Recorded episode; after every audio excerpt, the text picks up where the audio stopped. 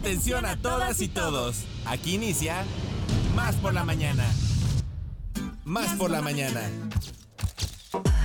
Un día como hoy, pero de 1932, nace Diane Fossey, zoóloga estadounidense. En 1547, Iván el Terrible es coronado zar y gran príncipe de toda Rusia. En 1920 entra en vigor la décima octava enmienda a la Constitución de Estados Unidos, la Ley Seca. En 1958 muere Sofía Casanova, la primera corresponsal de guerra. Y en 1908 nace Gunther Prin, primer comandante de sumergible en ganar la Cruz de Caballero de la Cruz de Hierro.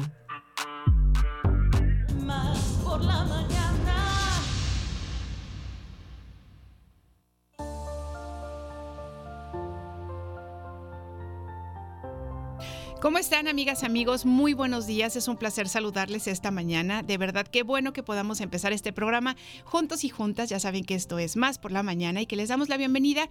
Por supuesto que eh, mandándoles muchos, muchos saludos a todas aquellas personas que nos escuchan en nuestro estado. Ya saben que les va el abrazo con mucho cariño y nuestras mejores intenciones. Y también para todas aquellas personas que se encuentran eh, en, bueno, pues que son nuestros vecinos, los ocho estados vecinos, les va el abrazo muy veracruzano. Y a todos aquellos y aquellas que se encuentran en el extranjero, pues va un cachito de Veracruz para ustedes. Ya saben que este programa es para todos, para todas y que bueno, pues nos hace muy feliz poder acompañarles un ratito de sus mañanas de 9 a 11 de la mañana. Oigan, bueno, pues queremos recordarles los teléfonos en cabina 22 88 42 35 07 y 22 88 42 35 08.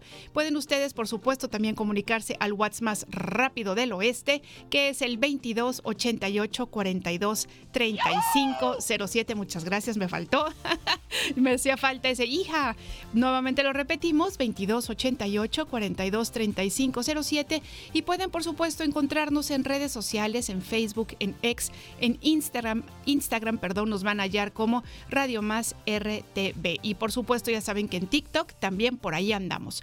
Además, bueno, pues si ustedes tienen ya que dejar su eh, radio, bueno, pues pueden seguirnos sintonizando a través de la internet por Tuning Radio o por www.radiomás.mx. Así es que bueno, ahí está toda la información con ustedes para que se comuniquen con nosotros, para que empecemos a interactuar de verdad nos dará mucho gusto saber de ustedes. Y bueno, ¿qué tenemos el día de hoy? Bueno, pues tenemos por supuesto nuestra batallita de rolas, tenemos algunas entrevistas, algunas y muchas más. Y tenemos por supuesto a Enrique Ceja con su sección cultural, ya está aquí y en un ratito más vamos a platicar porque ya vi una de sus recomendaciones y tengo mucho que decir. Así es que bueno, si les parece bien, vamos a empezar este programa. Y bueno, pues ya saben ustedes que nosotros somos Radio Más, somos Más por la mañana y así comenzamos comenzamos.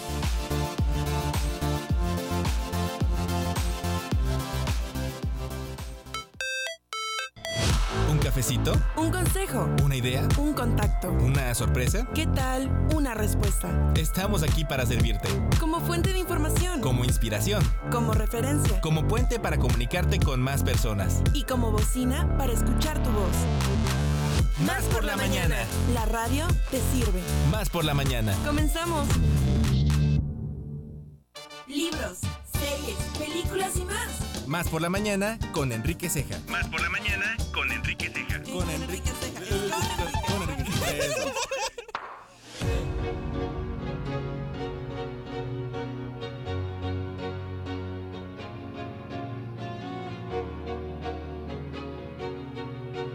Muy bien, pues el señor Enrique Ceja ya se encuentra aquí con nosotros en el estudio. ¿Cómo estás? Pues aquí como con este en ascuas de ver qué es lo que usted tiene que decir de todo lo que hemos eh, recomendado aquí en, en- en este en el programa. Ay, pues es que fíjese usted que ya vi familia. Ah, la película de, de- la película de Rodrigo. de Rodrigo, exactamente. Y sabe que me encantaron las actuaciones. Jiménez Cacho me gusta cada vez más. Sí. Siempre me ha parecido un buen actor, pero en esta, ay, no sé, lo sentí realmente tan natural.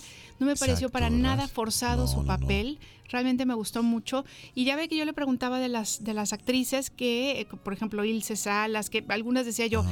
ay, de veras, qué bien lo hacen. Y Muy bien. tienes toda la razón, cómo es importante la, a- este, el papel del, del director. del director. Fíjate lo que dices de Jiménez Cacho.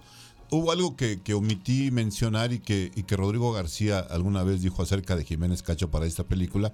Y es que Jiménez Cacho leyó el guion, le gustó mucho y se dio cuenta de que el personaje se parecía mucho a él y la relación que él había tenido con su padre. Ah, mira. Y entonces eh, Rodrigo García platica que Jiménez Cacho puso muchas cosas que él necesitaba decirle a su padre o que su padre hubiera dicho a Jiménez Cacho en alguna ocasión en el personaje que él hacía, que es el eh, este creo que se llama Leo, ¿no? Sí, Leo, pues Le- por razón se siente tan orgánico. Entonces, este es, es algo de alguna manera un asunto este catártico para Jiménez Cacho el poder hacer este personaje de Rodrigo García en familia.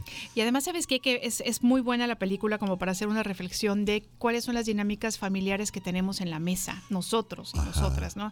Porque, por ejemplo, yo me di cuenta que me ponía, o sea, estuve muy incómoda de principio a fin en la película.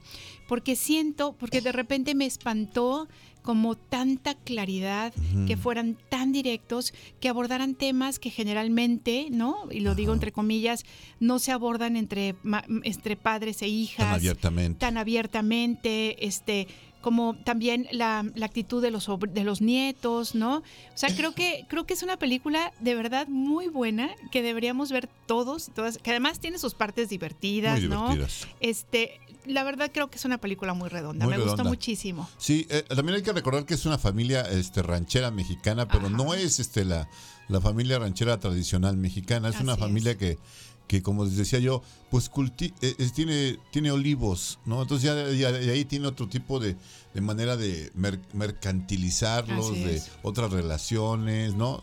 Son diferentes, este, eh, como, pues sí, estatus de familia, ¿no? Es una familia con, las hijas estudiaron, son gente que, que ha estudiado, el papá también parece que es un cuate preparado. Sí, claro. Este e- es un tipo con una visión moderna de la relación humana, no es un tipo que imponga a, a rajatabla lo que él quiere, sino que es capaz de doblar las manitas y reconocer que se equivocó en algún momento y, asumir ¿no? las consecuencias de sus actos.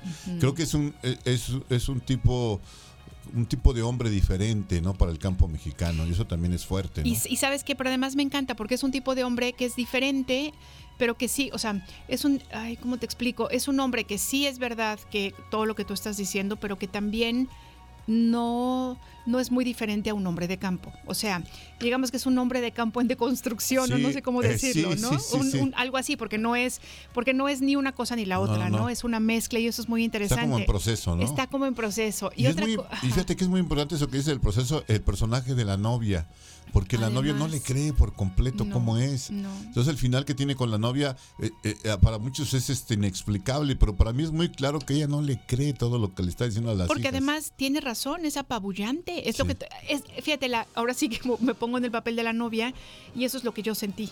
¿No? Esa, esa fue mi experiencia de ¡ah! qué gran paquete, ¿no? Y otra cosa que me encanta, que me hace pensar justamente en Rodrigo García y en la herencia literaria que tiene, ¿no?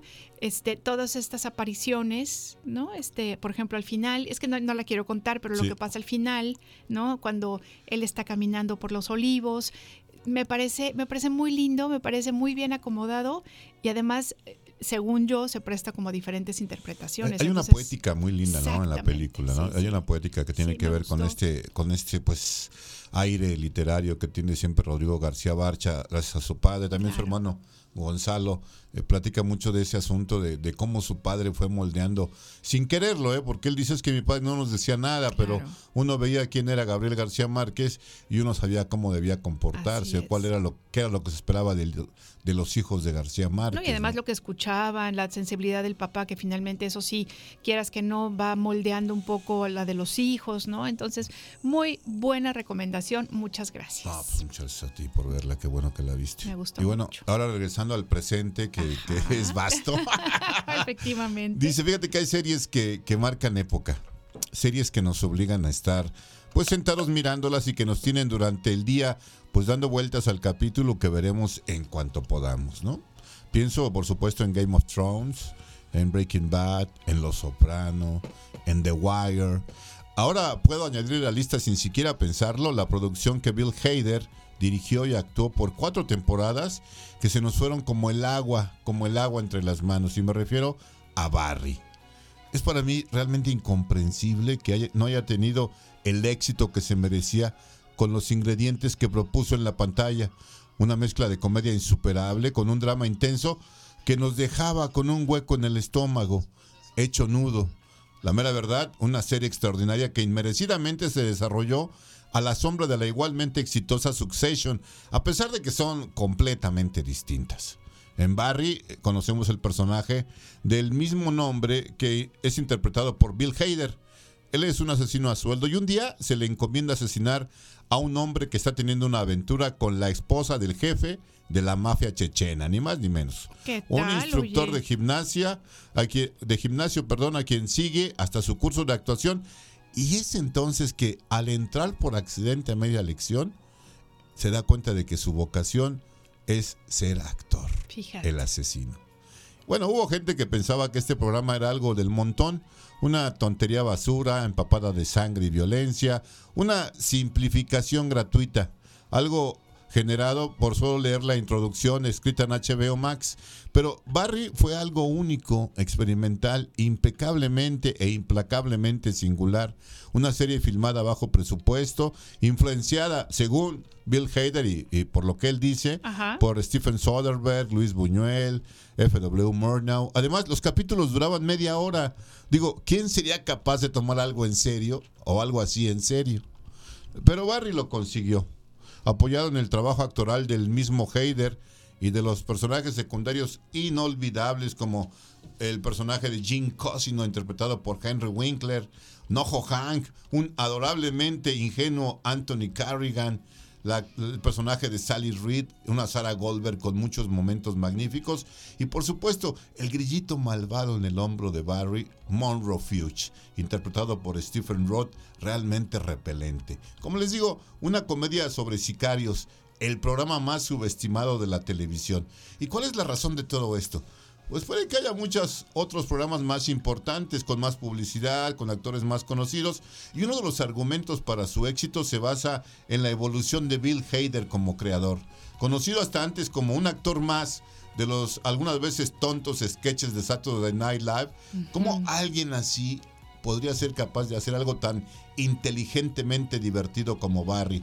Un matón que es muy bueno en lo que hace, aunque no ame hacerlo.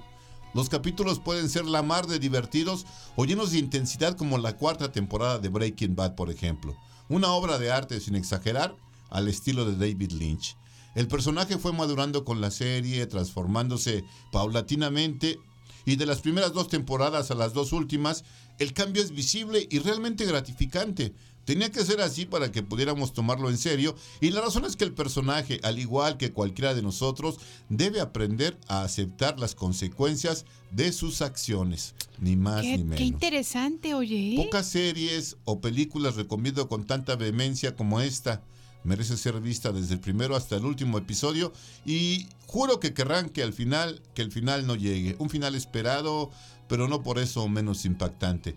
Está en HBO Max y por último, en la tercera temporada, Guillermo del Toro aparece haciendo un personaje pésimamente actuado. Actuado.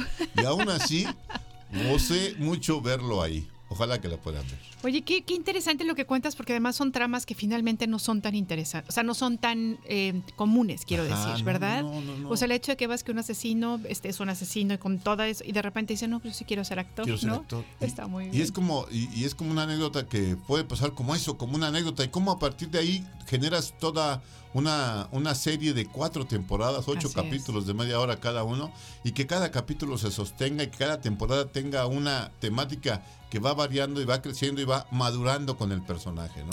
Pues muy bien, y esa la encontramos, nos decías, en, En HBO, HBO Max. Max. Ok, bueno, vamos Fíjese a usted. buscarle. Y ahora el Vamos a 2 por 1 buscarle. si se puede. Pero por supuesto. Fíjese usted que hace algunos años en Estados Unidos apareció una mujer, encontraron a una mujer que trabajaba en una tienda de mascotas, Ajá, teniendo sexo con un compañero en la bodega. ok. Eh, hasta ahí uno dice, oye, ¿qué, qué onda? no Es moralmente reprobable que alguien se ponga a tener sexo en la tienda de mascotas en la bodega. Sí, sí. Pero lo realmente escandaloso, querida Ileana, Sí, es sí. que la señora tenía 36 años y su compañero sexual tenía 12.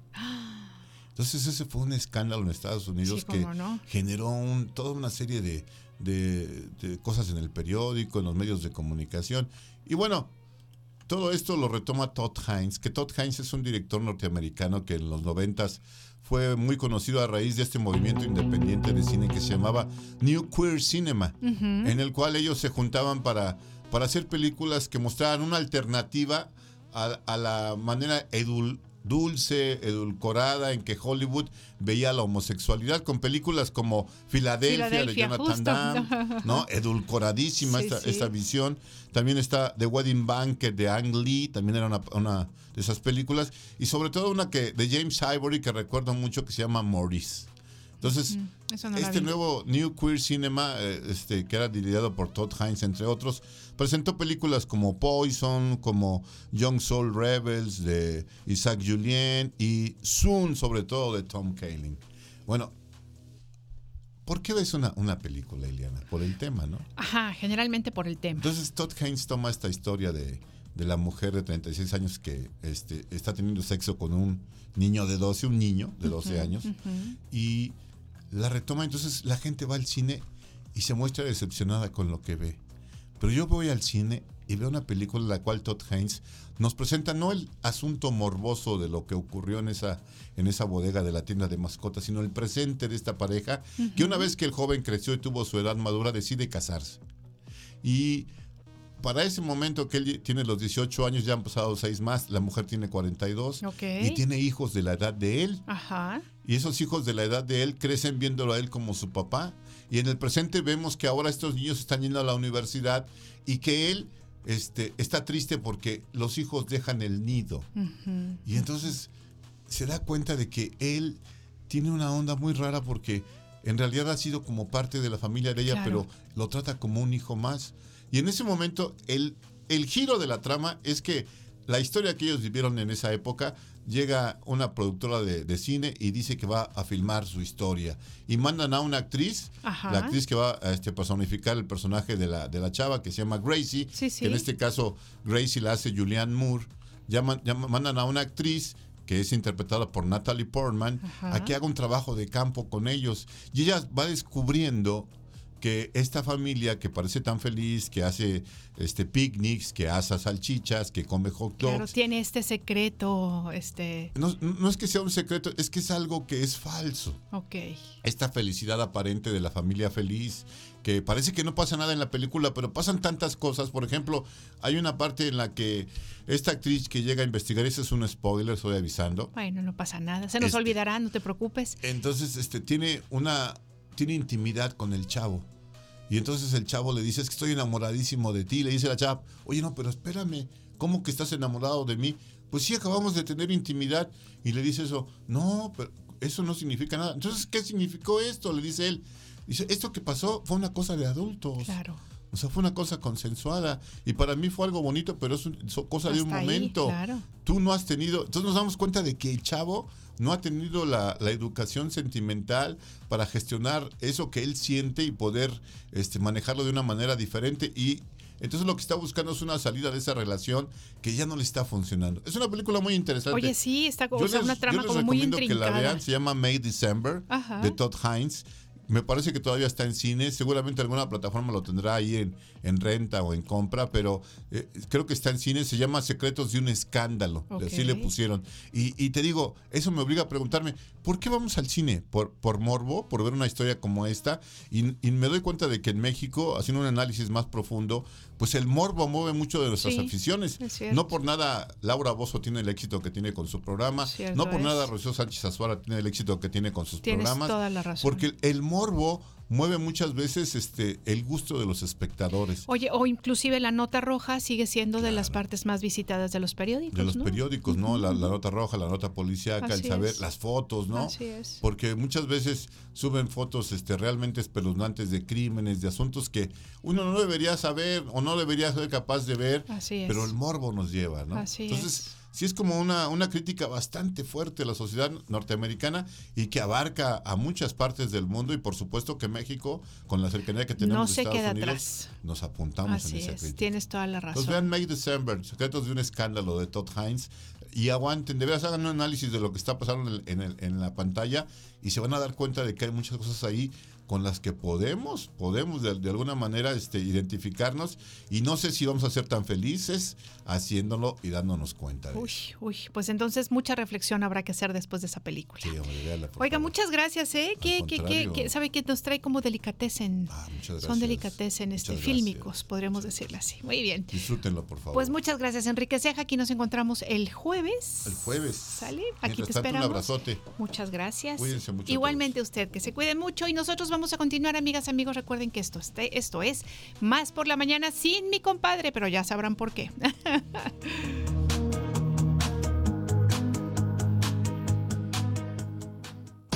La entrevista. Más por la mañana. ¿Qué tal amigos? ¿Cómo están? Muy buenos días y bueno, pues como es costumbre aquí en Más por la Mañana les vamos a presentar una interesante entrevista con un joven talento que esperemos que llegue muy muy lejos. Lo rescatamos de los pasillos aquí en Radio Televisión de Veracruz. Me da mucho gusto darte la bienvenida aquí a la cabina de Más por la Mañana, mi queridísimo José Morte. ¿Cómo estás? Muy buenos días. Muy bien, muy bien. A mí me da mucho gusto estar por aquí. Excelente. Oye, de Acayuca en Veracruz, pero ya tienes un año viviendo aquí en la capital. Sí, apenas hice un año ahorita en noviembre y, y venimos aquí a hacer un poquito de ruido y a seguir con lo que, con lo que queremos hacer, ¿no? En nuestro sueño. Excelente, pues ya sabes que tanto las cámaras como los micrófonos de TV Más, de Radio Más, están abiertos para, para ti, para todo el talento veracruzano. Eh, José, ¿cuánto tiempo ya que llevas en, en esta situación, bueno, en, en tu carrera artística? Sí, ok. Bueno, eh, como solista es reciente. Llevo, ¿qué será? Unos dos años, dos años y medio. Pero escribiendo canciones ya, ya un poquito más. Eh, apenas me estoy animando a, a, pues a darle voz a mis, a mis Claro. canciones y, y- y presentarlas. Empie- empiezas allá en Acayucan, en lugares pequeños, antros, cafés. Sí. Platícanos acerca de, de- de esta experiencia de que lo que es romper el hielo ya como un cantautor.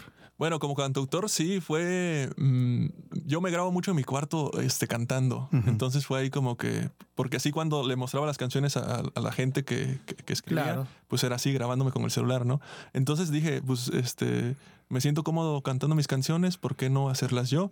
Y inicié así subiendo videos a YouTube eh, o en el TikTok y todo eso. Entonces, este, por ahí empezamos. Eh, Es lo que veo en cuanto a plataformas digitales, ¿dónde te podemos escuchar? ¿Dónde te podemos encontrar? Sí, bueno, estoy en, en todas las, de- las de, de, este, Spotify, este, Apple Music. Amazon Music y también en YouTube, este, el canal de YouTube, también ahí pueden ver videos que, que hemos estado trabajando y, y- y que espero que les gusten, ¿no? Y que vayan a darse una vuelta por mi canal. Excelente. ¿Cómo te encontramos? José Morté, así, José Morté en, en todos lados. José Morte. Sí, sí. Excelente. Oye, José, y bueno, pues también platícanos, das el brinco de Acayucan aquí a la capital del estado de Veracruz, a la Atenas veracruzana, Sí. donde pues no nada más hay artistas eh, de tu género, sino que hay un abanico impresionante. ¿Qué te ha ayudado? ¿Qué tan fácil, qué tan difícil se te ha, se te ha presentado esta situación? Sí, no, pues para mí es todo un reto porque, o sea, yo vengo de una ciudad muy pequeña, igual hay, hay, este, mucha inquietud por la música, o sea, hay muchos, muchos jóvenes que están haciendo música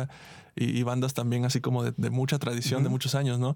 Y llegar aquí también es un reto porque, por, por, por el tema de las escuelas, o sea, yo veo gente muy, muy, muy preparada y, este, y eso me está como que animando a, a, pues, a tratar de hacer mejor las cosas, ¿no? O sea, ya como que tomarme un poquito más en serio este camino y, y, pues a ver, a ver cómo nos va. Y en cuanto a tu autoría, ¿cómo vas? Eh, por ahí hemos visto unos eh, sencillos eh, por ahí del 2022, ¿no? Es cuando empiezas ya a grabar tus Sí. sencillos, a sacarlos. Sí, bueno, este, hace dos años subí una canción que ya tenía rato que había escrito, pero apenas la subí así como a mi canal, ¿no? Como solista. Y dio la casualidad, la sorpresa que yo desde, desde hace un año estoy viendo que los números están creciendo. Qué bueno. Y eso se me hace muy, muy padre y me motiva a seguir haciendo música, ¿no? Y este, ahorita pues ya estamos un poquito más me- metiéndole al tema del canal de YouTube. Eh, hace poquito subí una canción, unas dos versiones acústicas de dos canciones mías que grabé aquí en el Centro Recreativo Jalapeño. Ok, Y este, por si quieren pasar a verlas, Sí, está en mi canal de YouTube, José Morte. excelente. Oye, y, y bueno, pues en cuanto a, a la temática de a qué le escribes, ¿qué es lo que te inspira? Sí, este, yo creo que el amor, o sea, es como que lo que más me, me ha movido últimamente y bueno. A todo el mundo, ¿eh? ¿no? Sí, claro. Y este, les comentaba hace ratito de que el hecho de, de- de estar enamorado o desenamorado también te, te, te inspira a hacer un montón de cosas, ¿no? Claro. Oye, ¿nos regalarías un tema musical? Sí, claro que sí. ¿Cuál sería? Y pues, ¿quién mejor que tú para que lo presentes? ¿De qué habla? ¿Cuándo lo escribiste? Todo lo que nos quieras compartir. Sí, claro. Bueno, esta canción es una canción bien cursi que se llama Café. Este habla del café, pero no tal como la bebida, sino el café de la mirada de una persona. y, y, pues a ver si les gusta. Oye, qué padre. Café. Bueno, pues adelante aquí en Más por la Mañana, José Morte.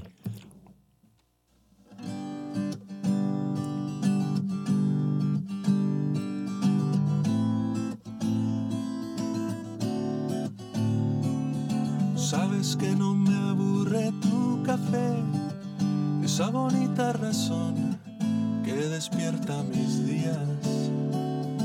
Días que no me siento nada bien, pero sé que tu olor la vida me arreglaría. Quiero sentirte cerquita de mí, abraces fuerte y no me dejes ir. Quiero quererte y por siempre tener la paz de tu mirada. La vida juntos no es casualidad, en mi camino tenías que estar. No me imagino una vida sin ti, sin tu café por las mañanas. Y vuelvo a creer y vuelvo a sentir que este amor es para siempre.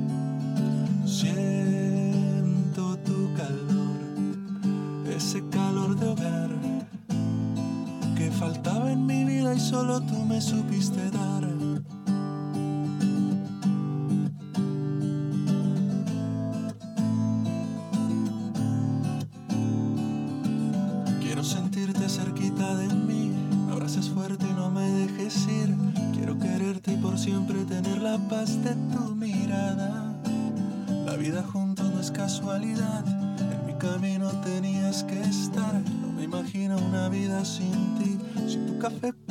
Por las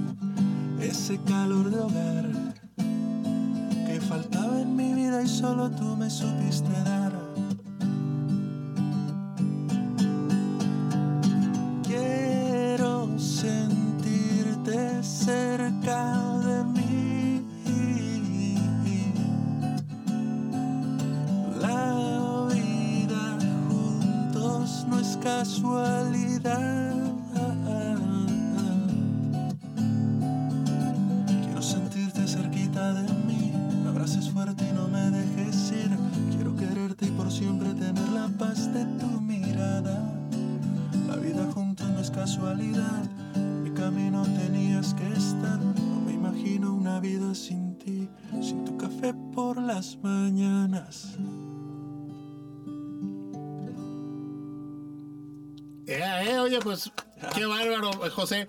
Muchas felicidades. Yo no sé por qué dices que está cursi, está preciosa la canción. Melosita. Mm, Pues muy, muy rica. ¿Sabes qué? Quiero compartirte a ti, a todas las personas que nos están escuchando. Eh, ahorita que dijiste eh, el café y no la bebida, sino el café de tus ojos, pues yo sí me acordé mucho de mi esposa. Esta, este tema tuyo que nos acabas de, de interpretar, sí, como que es un ejercicio para reenamorarte. Y bueno, tu instrumento, la voz, wow. Qué bien tocas, la guitarra, la acompañas muy bien. Pues que nada, que, que le sigas dando, que sigas picando piedra, que sigas tocando puertas, porque el talento ahí está, las ganas seguramente también ahí están, José. Y qué bueno que lo compartas para todos los que no te conocemos, para todos los que no te hemos escuchado hasta el momento. Ahí están las redes sociales y que, y que, y que no pares, ¿no? Digo, finalmente eh, saliste de Acayucan con un sueño, con un objetivo, estás aquí y seguramente de aquí le vas a brincar a otro lado y después a otro lado y vas a ver que después vas a decir, oye, sí es cierto, una vez fui a Radio Más a una entrevista a, a un programa de Más por la Mañana, a un programa de televisión al gusto y te va a dar mucho gusto ese crecimiento. La verdad es que lo haces muy bien, suenas fabuloso y que simplemente sigas en esa línea. Sí, muchísimas gracias. Sí, esperemos que sí, que, que este sea eh, este, pues un, un pasito ¿no? más en mi carrera y, y muy importante, ¿no? El, el atreverme a hacerlo, ¿no? Porque Claro. creo que por ahí siempre existe ese miedo y la incertidumbre de qué va a pasar, ¿no? Pero pues estoy muy contento y, y a seguirle, ¿no? Y gracias por la invitación, de verdad. No, no, no, hombre, pues gracias a ti por haber aceptado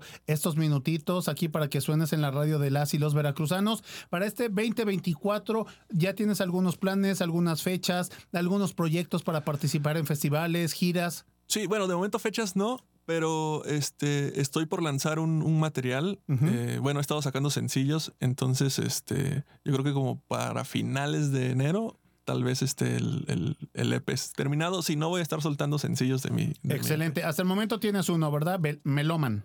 Eh, Meloman es el EP, sí, el Meloman primero, es el sí. que vas a sacar. Bueno, pues eh, muchísimas gracias. ¿Algo más con lo que quieras cerrar esta entrevista? No, pues nada, que agradecer mucho el espacio y, estamos aquí. Bueno, pues acuérdate que, que, que RTV, TV Más y Radio Más estamos siempre para apoyarte. Muchísimas gracias, muchísimas gracias, de verdad. Excelente, José. mucho. Muchísimas gracias, muchísima suerte, éxito. Nosotros continuamos. Esto es Más por la Mañana.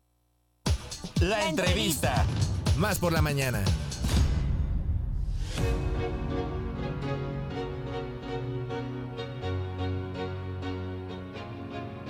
Pues ahí lo escucharon ya ustedes, a mi queridísimo compadre, haciendo esta interesante entrevista. Ya saben que la música, ¿qué haríamos sin la música? Oigan, nos vamos a un corte pequeñito, por favor. Sigan con nosotros. Recuerden que estamos en más, en más por la mañana y les recordamos también, por supuesto, formas de contacto 2288 4235 07. Aquí les esperamos.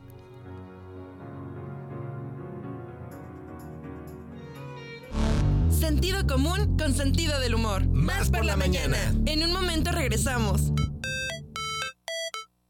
Una nueva versión de nuestra comunidad es posible. Más por la mañana. La radio te sirve. Estamos de vuelta.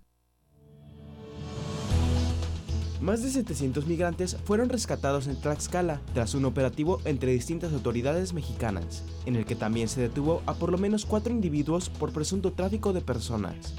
El hallazgo se dio en la bodega del municipio de Coaxomulco, en el cual se encontró a un grupo de migrantes originarios de Guatemala, Honduras, El Salvador, Ecuador y Nicaragua, compuesto por al menos de 75 menores no acompañados, 108 mujeres y 399 hombres. Sobre los cuatro detenidos, la Secretaría de Gobernación dio a conocer que fueron puestos a disposición de la Fiscalía General de la República. En tanto, los migrantes fueron trasladados a un auditorio de la misma localidad para iniciar su proceso migratorio correspondiente. El Servicio Meteorológico Nacional de México advirtió sobre las heladas en sierras de al menos 10 estados, caída de nieve, aguanieve o lluvia congelante y un posible evento del norte debido al avance que mantiene el Frente Frío número 27 por el norte del país. El servicio esperó temperaturas de menos 5 a 0 grados con heladas para Baja California, Estado de México, Hidalgo, Nuevo León, Puebla, San Luis Potosí, Tamaulipas, Tlaxcala, Veracruz y Zacatecas. Asimismo, las autoridades meteorológicas estimaron que, durante la noche del 15 de enero, inicia un evento del norte de fuerte a intenso, con rachas de hasta 80 km por hora y oleaje de entre 1 y 3 metros de altura en el litoral de Tamaulipas. Bernardo Arevalo de León fue investido presidente de Guatemala para el periodo 2024-2028 en una sesión en el Teatro Nacional de la capital guatemalteca con 10 horas de retraso. El mandatario saliente Alejandro Yamatei no se presentó personalmente en el Teatro Nacional para la ceremonia de traspaso y lo hizo mediante su secretaria, argumentando que debía entregar su cargo antes de las 0 horas del lunes 15 de enero. La sesión de investidura dio inicio al filo de las medianoche del domingo, debido a los obstáculos que los parlamentarios de la legislatura saliente plantearon para que se llevara a cabo, aunque finalmente el nuevo Congreso quedó constituido, lo cual desbloqueó la toma de posesión. Las Fuerzas Armadas de Ecuador mantenían desplegadas sus unidades en varias cárceles del país, con el objetivo de alcanzar el control total de las prisiones ocupadas desde hace una semana por grupos de reos. De acuerdo con Norman Cano, jefe de la zona 1 de la policía, la operación de intervención se realizó con total éxito. Esto tras explicar sobre las acciones desarrolladas en la cárcel de Esmeraldas, una de las principales cárceles del país. Por otra parte, el presidente Daniel Noboa confirmó que habían sido liberados todos los agentes penitenciarios y funcionarios administrativos que permanecían como rehenes en siete cárceles ocupadas por reclusos amotinados. Trayecto Sonoro. Descarga Cultura va contigo.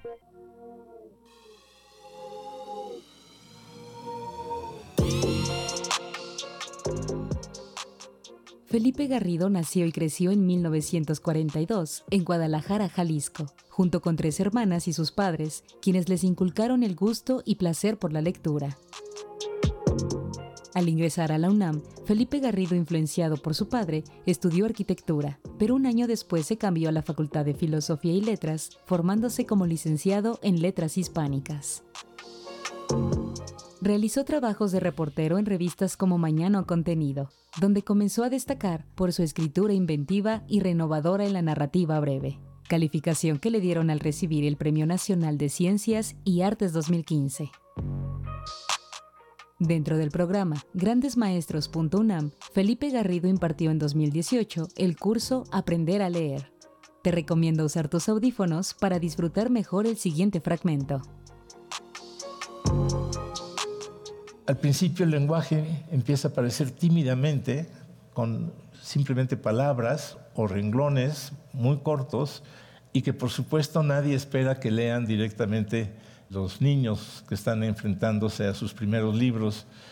Por ahí debe haber algún adulto, algún niño mayor que se los lea y esa lectura acompañada es la, mejor manera de iniciar un niño en la lectura creo que ya lo dije, pero ojalá siguiéramos leyendo en compañía toda la vida. Y al mismo tiempo hay que animarlo a que se exprese frente a lo que está leyendo, a que lo comente, a que lo dibuje. Hay quienes creen que el momento de darles libros a los niños es cuando ellos empiecen a, leer, pero eso sería como que no les permitiéramos ver televisión hasta que entiendan lo que sucede en la pantalla.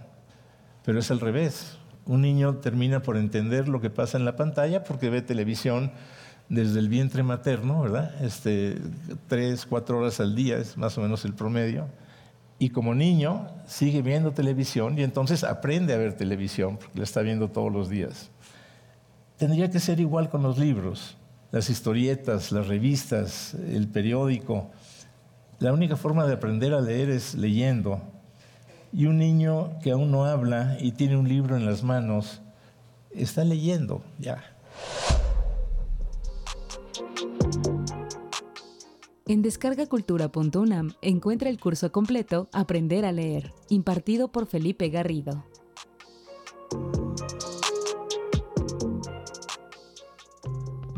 Trayecto Sonoro. Descarga Cultura va contigo.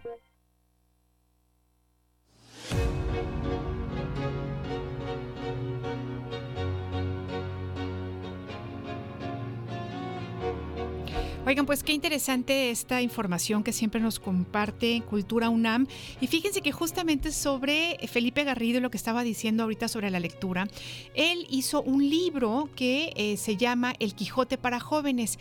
Y fíjense ustedes qué bonito lo describe y cómo de verdad las, las palabras son tan importantes para invitar a las pues, audiencias jóvenes a leer. Fíjense, dice, hace ya 400 años todos aquellos que podían leer en español y tuvieron la suerte de conseguir un ejemplar disfrutaron mucho muchísimo con las aventuras del ingenioso hidalgo Don Quijote y de su fiel escudero Sancho Panza, y no solo los que sabían leer, que en aquellos tiempos eran minoría, también los que no sabían hacerlo se divirtieron en grande escuchando a quienes les leían en voz alta esta novela. Así es que bueno, pues sí, realmente Felipe Garrido, un gran, gran, gran literato de nuestro país, y pues qué bueno que Cultura UNAM nos lo pueda recordar. Así es que bueno, este era nada más el datito cultural del día de hoy, del día de hoy el Quijote para jóvenes, y nosotros continuamos, recuerden que estamos aquí en Más por la Mañana.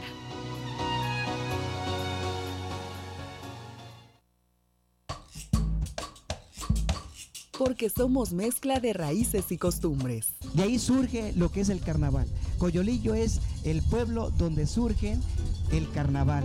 Emprendedores generacionales. Nosotros somos también la tercera generación, nuestros mismos quesos, pero con producción con leche de búfala. Investigación y resultados. Tomando capacitaciones, fuimos investigando cómo era toda la producción del café. Tomando riesgos para avanzar. A prueba y error, los chocolates son de mis propias recetas. Amor al arte y la creatividad. Tenía yo 16 años, ya estaba yo en un taller y ya sé yo jaranas, requintos, guitarras, en fin más por la mañana y más por Veracruz.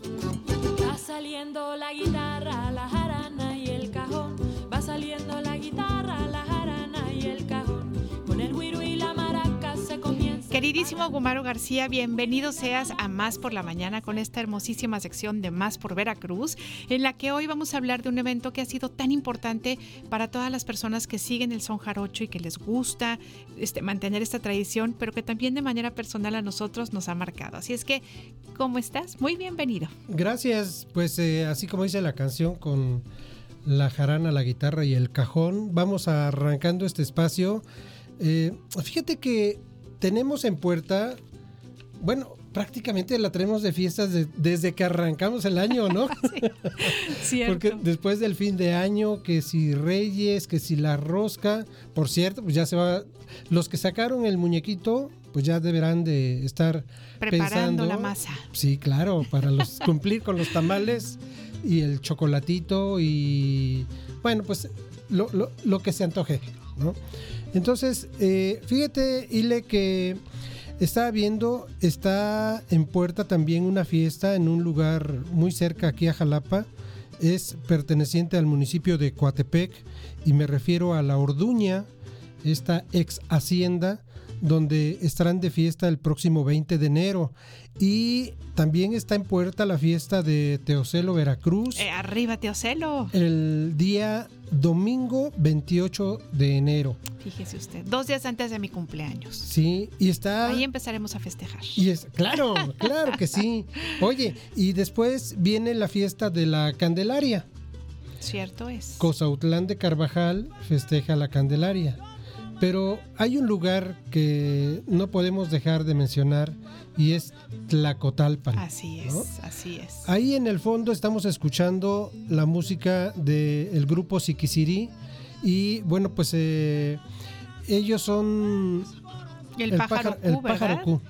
Eh, es el grupo que de alguna manera se interesa año con año en promover este encuentro de jaraneros. ¿Tú has tenido oportunidad de estar ahí? Justamente por eso te lo decía, porque pues sí, claro que es un evento que es muy, muy importante aquí en el estado de Veracruz y no nada más en el estado de Veracruz, hay que decirlo, porque ha, ganado ya fama internacional, sino que también para nosotros ha sido importante porque tuvimos la fortuna en algunos años aquí en Radio Más de ir a cubrir este maravilloso evento. Sí. Y el año que me tocó a mí, quiero decirles que fui muy afortunada porque ¿con quién creen que me tocó ir? Me tocó ir con nuestro queridísimo Gumaro, pero también por supuesto con don Miguel René y también por Así supuesto es. con Manuel Munguía. Así es que ese es uno de los recuerdos que atesoro en mi corazón, como no te puedes imaginar. Cristi también fue aquella Claro, vez. ¿te acuerdas, Cristi? Claro, estaba sí. Cristi Fuentes, estaba Denise, éramos, éramos un gran equipo. Así es. Y sin duda que este encuentro, que sería el número 45 ya, eh, a realizarse a partir del día 31 de enero, ya está la convocatoria. Diego López nos ha compartido esta información de lo que es el 45 Encuentro Nacional de Soneros y Versadores 2024.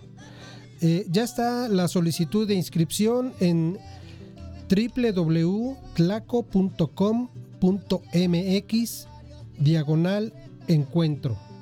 Y pues ahí deberán de descargar y enviar debidamente pues ya requisitada un correo a encuentro, todo es junto, encuentro de soneros y versadores arroba gmail.com. Esto lo deben de hacer antes, pues, pues ya, creo que hoy es el último día. Fíjate que es, es mañana, mañana 17. 17. Hoy cierto. es 16, mañana 17. Y saben qué? que sí es muy importante que si están interesados lo hagan ya, porque justamente será el 20 de enero cuando se dé a conocer la fecha y hora asignada para los grupos que estén inscritos. Y fíjate qué organizados son, porque desde aquí te dicen, a ver, tiempo de participación, grupos 15 minutos cada uno, decimistas máximo 6 décimas, ¿no? Y que además para quienes vayan como decimistas tienen que adjuntar el tema de sus décimas a la solicitud que ya Gumaro les acaba de mencionar. Sí, pues eh, la convocatoria está abierta y yo creo que son muchos los grupos de todo el estado y fuera del estado Cierto. que participan porque eh, realmente es un evento que eh, yo creo que incluso hoy en día rebasa las expectativas, Ile. Sí, por Son supuesto. tantos los grupos que quieren participar que al final pues eh, se tendrá que, algunos tendrán que quedar fuera. Oye, y, además hay otra cosa importantísima y que a mí me, me pareció algo muy curioso cuando pude asistir al encuentro de jaraneros, al encuentro nacional de soneros y versadores, que fue que fíjate que hay tantas personas que tú sabes en qué, a qué hora va a empezar el fandango, pero no sabes a qué hora va a terminar. Y es más, no termina, porque se encadenan días y días y Sí. días de la cantidad de gente que quiere participar. Y es tan hermoso. Sí, sí, sí. Además de que esto lo hacen en el eh, parque de, en la plaza de Doña Marta. Pero también está el Parque Zaragoza y también están los barrios de Tlacotalpa que, que tienen pues ya de por sí esta tradición de hacer los fandangos, ¿no? Entonces es, toda la tarde, toda la noche y al día siguiente y al día siguiente porque todo esto está convocado del 31 al 2 de febrero. Oye, además es precioso porque fíjate que cuando estamos justamente viendo cómo se está armando el fandango, pues ves primero que tocan a lo mejor las personas mayores, ¿no? O los adultos, y de repente se acerca la niñez, ¿no? Y entonces adolescentes se, se ponen a tocar y después hijas e hijos se ponen a tocar, y entonces la señora deja la jarana y se sube a bailar, y entonces la nieta la acompaña. Es una, es una emoción, Gu, de verdad. Yo me acuerdo Sí. que eh, yo podía estar horas viéndolos y viéndolos y además cómo van encadenando los sones, cómo de repente vamos escuchando este versos nuevos, ¿no? Y tan diferentes. Es una maravilla, la verdad es que e- es una maravilla de encuentro. Además, hoy las redes sociales nos permiten estar como al tanto de las diferentes actividades que habrá en, en- en Tlacotalpan, porque habría que decir que además de la parte religiosa, Ajá. Pues está la cabalgata, Claro. está eh, Hay conferencias, sí, ¿no? el paseo del río en la Virgen. Ay, Yo la vez pasada, tocó, híjole, de, verdad que es impresionante, Sí, ¿no? Sí, sí. Eh, eh, la cantidad de embarcaciones que acompañan el paseo de la Virgen. Y que además, ¿sabes? que Saben que amigas y amigos, ah, para mí fue un momento muy emotivo porque a mí tuve la fortuna de poder subirme en la lancha con mi queridísima familia Utrera, que les mandamos un beso con mucho cariño a Wendy y a Tacho y a toda la gran familia Utrera. Y entonces estas, estas lanchas se, este, se echan al río y se van acercando a la Virgen, que la Virgen justamente va haciendo este recorrido por el río, y no nada más es acompañarla, es tocarle música y rendirle homenaje. Entonces es tan hermoso porque tú estás viendo cómo los, todos estos músicos y músicas están viendo a la Virgen y le están cantando sones. Yo, mira, nada más de acordarte, me dan ganas de llorar otra vez, fue súper emocionante. Además, para disfrutar en Tlacotalpan de toda la gastronomía que ofrece en estos días, ¿no? Eh, hay una variedad enorme, eh, desde el pan, los vinos, eh, los eh, mariscos, Cierto, etcétera. cierto. Y bueno, pues ojalá eh, quienes nos están escuchando puedan hacerse ese espacio para estar allá en Tlacotalpan y pues refiriéndonos a este cuadragésimo quinto encuentro nacional de soneros y versadores, pues estaríamos eh, diciendo que inicia el 31 de enero, termina el 2 de febrero y empieza a partir de las 5 de la tarde. Así es. Oye, y sobre todo importantísimo, si ustedes, amigas y amigos, quieren saber cuáles son las actividades que, se, que van a poder disfrutar, pues desde el 24 de enero se publicará el programa oficial en la página de Facebook, que se las vamos a compartir, que es Encuentro Nacional de Soneros y Versadores. Lo repetimos en Facebook, Encuentro Nacional de Soneros y Versadores, esto a partir del 24 de enero. Sí, pues hay un teléfono ahí, el 288 1000 882, donde también pueden tener, eh, obtener información si algunos desean eh, pues participar, o el 288 105 06 10. Ok, oye, rapidísimo de la convocatoria porque recuerden que todavía están a tiempo. Las categorías son general son jarocho, indígena, serrano, juvenil, infantil y bueno, ya saben ustedes que en este encuentro nacional de soneros y versadores, este, bueno, pues hay cabida para todas y todos. Recuerden que es, eh, es del 31 de enero, 1 y 2 de febrero en punto de las 5 de la tarde. Y mi queridísima Ile, amigos de Radio Más, Eso. vamos a hacer un viaje, un en, viaje el en el tiempo. Decimos que es el cuadragésimo quinto encuentro de eh, Nacional de soneros, y, versadores, pero inicialmente surgió como eh, un concurso de soneros y versadores. Y fue en el año 79. Eh, Radio Educación tuvo eh, a bien tras hacer esa transmisión de ese primer evento. Y se enlazaron eh, varias estaciones de la República Mexicana. ¿no? Y entonces escuchábamos en ese eh, audio que nos dimos la oportunidad de, de escuchar, 12 emisoras estuvieron enlazadas y dos de Veracruz. XEPP, que era Radio Naulinco, y XPQ, de Radio Universidad Orizaba. Muy bien, ¿y eso es- fue en el año que nos decías? En el año En 79. 79. Y pues vamos a hacer este viaje como Radio Educación hacía esa presentación de el primer grupo que participó con el primer son que dio pie a lo que es hoy este encuentro nacional de eh, soneros y versadores. Híjole, pues gran viaje. Vamos a escucharlo, ¿no? Pues con esto nos vamos despidiendo, además También. porque si nos da... ah, no, regresamos a despedir, ¿eh? Sí, por favor, ok, por bueno, supuesto. vamos porque además presentan este primer tema y dejemos que ellos sean los de Radio Educación quienes nos den esta primicia.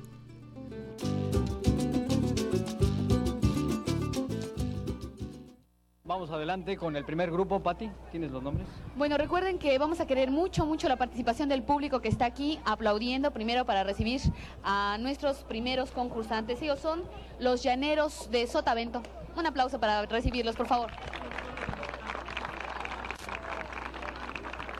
Bueno, pues ¿cuántos integrantes son? Dos, cuatro, seis, siete. Siete. ¿Tú quién eres? Gabriela Hernández Sosa. Bueno, pues eh, son siete los integrantes de este grupo, los llaneros de Sotavento. Bueno, ¿con qué vamos a empezar, si eres tan amable? Con el colas. Con el colas. Bueno, pues adelante.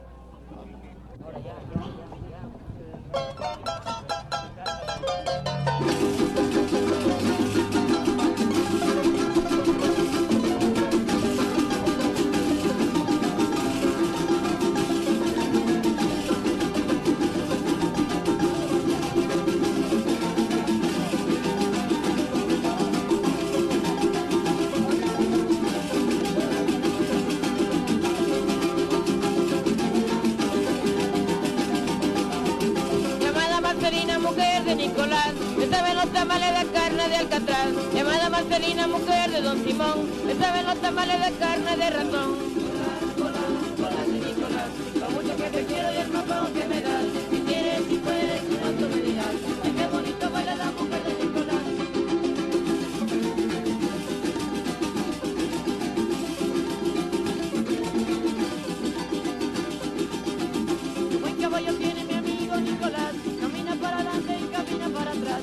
Caballo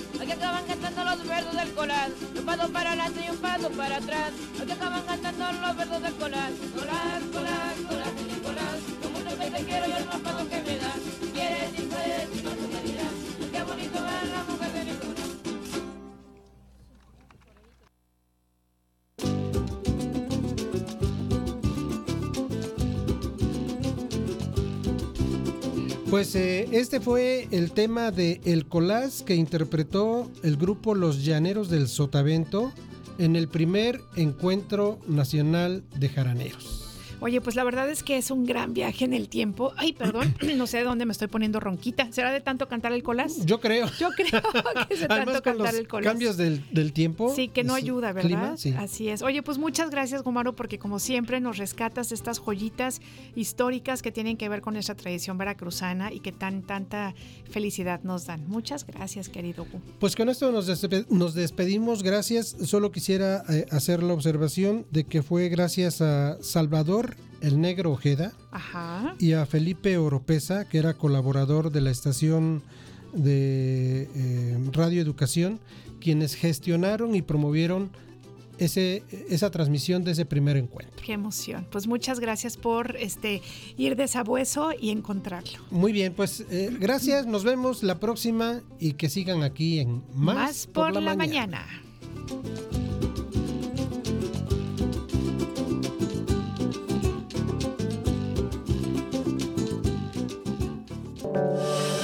¿Cuándo te sientes con más capacidad de raciocinio? Más por la mañana. En un momento regresamos. ¿Cuándo te sientes más al tiro, con más energía, más claridad? Mm, más por la mañana. Estamos de vuelta. La dirección editorial de la Universidad Veracruzana, Presenta Alma Espinosa. Comunicación y promoción editorial. En Más por la Mañana. Alma Espinosa. Thank you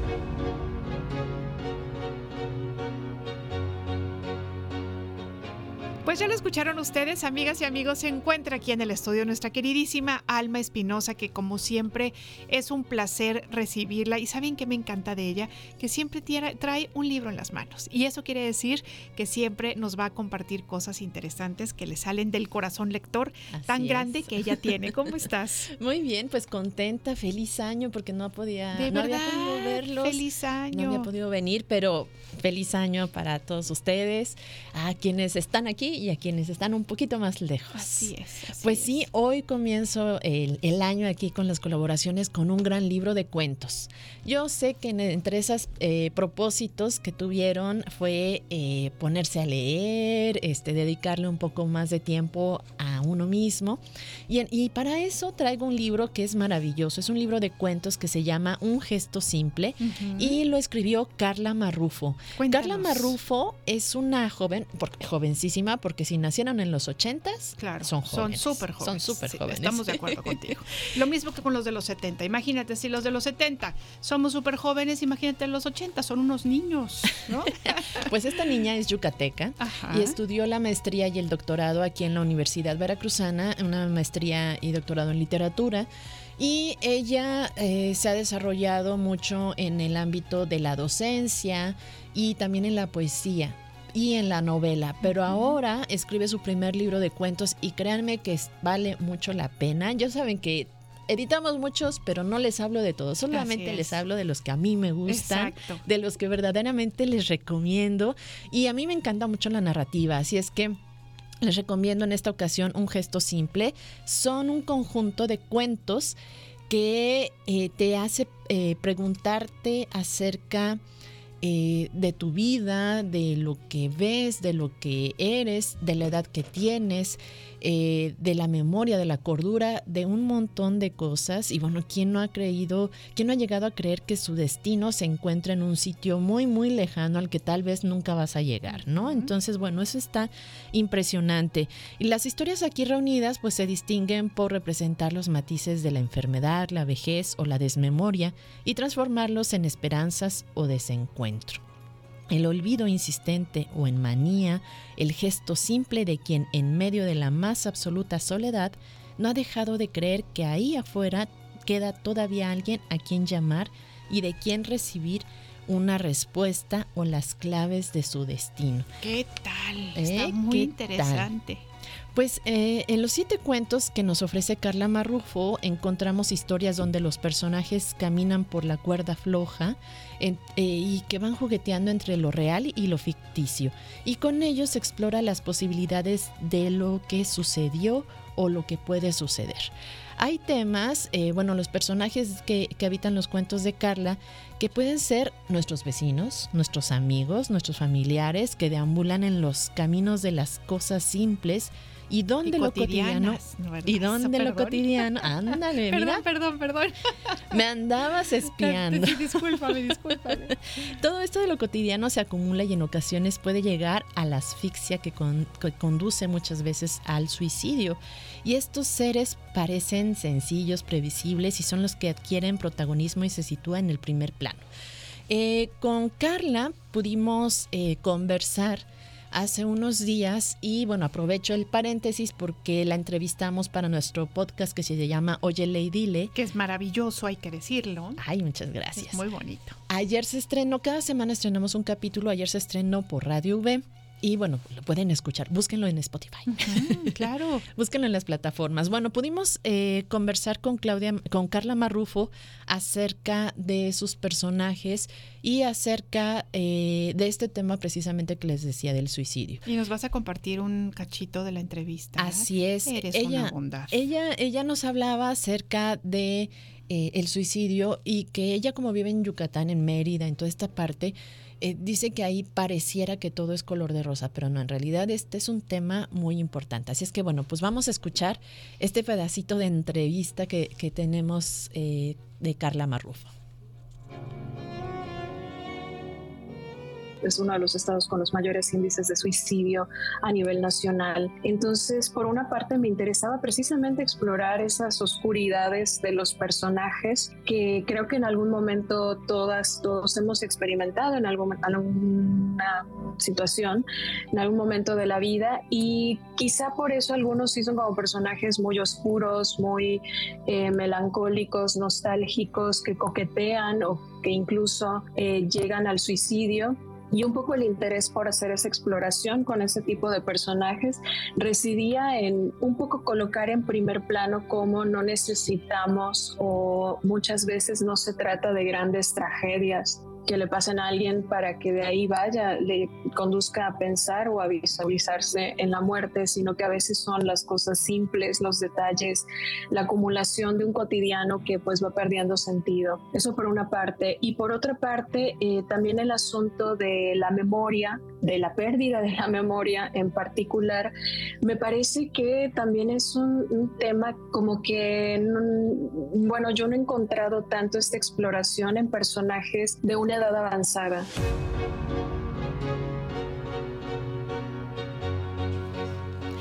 Pues estos personajes eh, pues son muy interesantes. Eh, la, eh, la, con ellos el escritor explora las oscuridades de sus vidas, muchas veces desconectadas de la realidad o bien situados en planos donde la melancolía es lo cotidiano.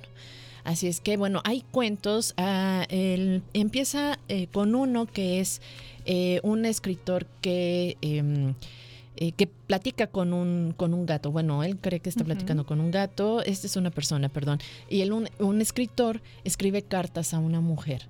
Okay. Y la, las comienza el 31 de diciembre del 2020 y terminan el 31 de diciembre de, de 2021. Pero ahí es muy interesante porque las cartas tú las vas leyendo y crees que se dirigen a una persona en particular, a uh -huh. una relación en particular y, y al final descubres es que es otra, otra cosa. cosa. Ay, qué bonito, eso me es, encanta. Eso es maravilloso. Por eso te digo que a mí me gustaron mucho los cuentos. Hay otro cuento que eh, habla de, de, una mujer eh, ya mayor que se encuentra entre pollos.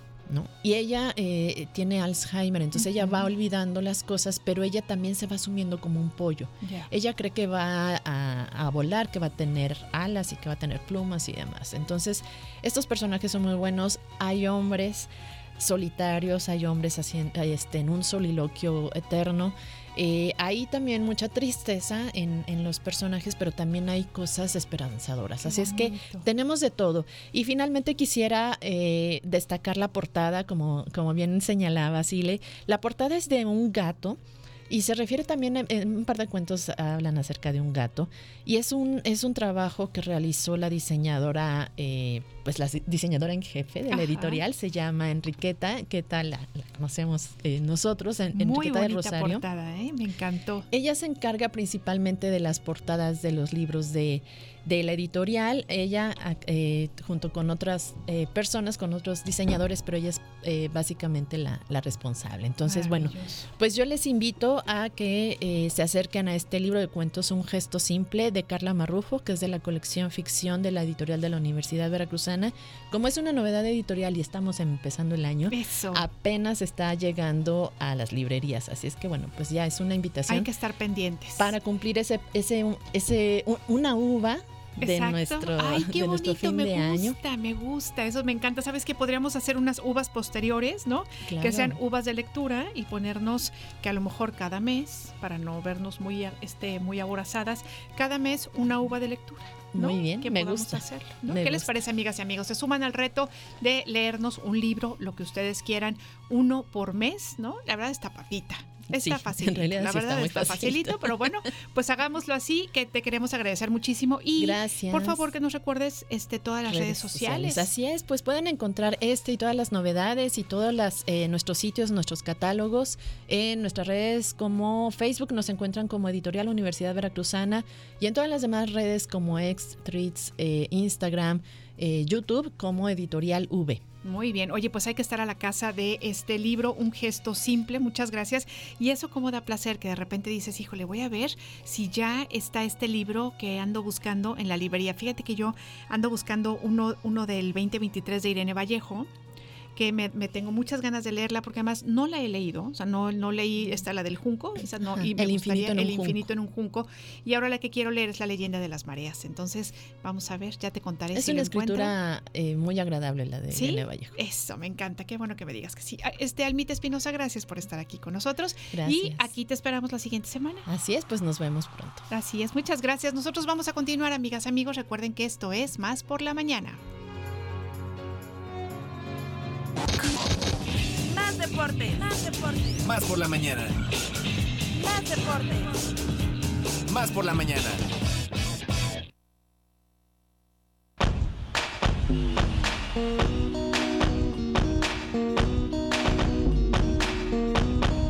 Pues ya se encuentran aquí nuestros queridísimos huracanes deportivos. Nos encanta que ya estén aquí en el estudio, que ya hayan acuatizado, como dice mi compadre.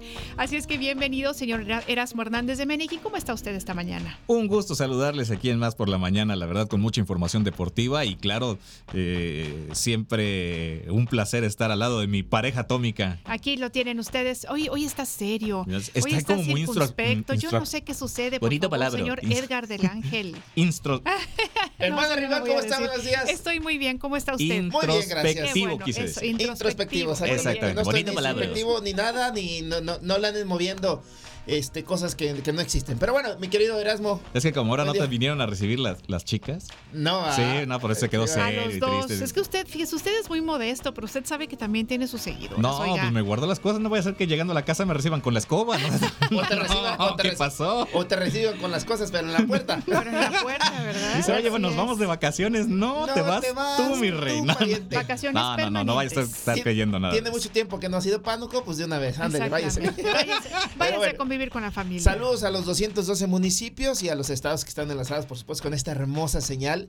Tengo una frase, saludos a quienes me conocen y a quienes no también. Eso Ahí me está. gustó. Oye, pero como somos todos unos caballeros, Por supuesto, Primero como las todas damas. las mañanas. Así es que arráncate. Eliana. Ah, cierto. Pues les iba yo a decir que... ay. No, no es cierto. Bueno, Liga MX Femenil arranca el día de hoy la jornada número 3. Es solo un partido, pero tengo que decirlo. Eh, Cruz Azul recibe a Mazatlán. Híjole. Hoy a las 3.45 de ¿Y la qué tarde. piensan? ¿Que sí, Cruz Azul? Arriba ¿O que las cañoneras, ser vamos Va a ser un Mazatlán. partido atractivo, movidito. Digo, las No, mujeres qué siempre. entusiasta se oye usted. No, no, no. Las mujeres Ya me siempre. antojó ver el Dan partido. buen partido. Pelean, siempre, claro, pelean claro. de todas, todas. Esos les pegan un barridón y se levantan como si. Claro. Como cuando nosotros cuando éramos niños. Pues es que así hacemos. Nos ¿Qué le digo caíamos, yo? nos levantamos, nos sacudíamos Y a lo que sigue. y a lo que sigue. Sí. Ahora, no. Acá Sí, la me Liga MX claro. varonil les pegan, claro. dan como 70 vueltas, si no pregúntenle a Neymar. sí, sí, y ahí sí, se sí. quedan como media No hora. sé si estamos viendo fútbol o nado sincronizado. Tienes o- toda la razón. o actuación. O- O, no, no, no. actuación. Así es. Clava- la, la de clavados, ¿no? En posición en B en parkour, o 3.5 parkour. grados de, de dificultad. Recordando que el Joaquín Capilla. Oigan, a lo No, mejor, o a lo mejor es un No, parkour mal hecho. Plata es una ¿no? cosa Un hermosa. parkour mal hecho. Ah, también un parkour, exactamente. ¿no? Sí, sí, Así sí. se avientan tuk, tuk, tuk, tuk y resulta que se levantan. No, hombre, es que Después de 10 minutos. Te lo juro, te lo juro que sí, yo creo que. Pero bueno, este buen partido, si es que 3.45 el partido entre Cruz Azul y Mazatlán. Muy También tenemos los juegos que tienes, tienes por ahí otra Ah, cosa? bueno, los resultados de ayer del Monday Night Football. Ah, sí, dos partidos. Dos partidos muy buenos. Platíquenme, porque está- de veras se ve que han estado buenísimos. La Mafia Bills le pega a la cortina de acero a los acereros de Pittsburgh por 31 a 17. Voy a saludar a varios por aquí que No, traían, traían chamarrita de, de las acereras de Pittsburgh. y Un, un saludo también a, a mi amigo Israel allá que está seguramente a, a Brendita también, atilando saludos a Brendita que traía su chamarrita. Le digo, ¿qué pasó?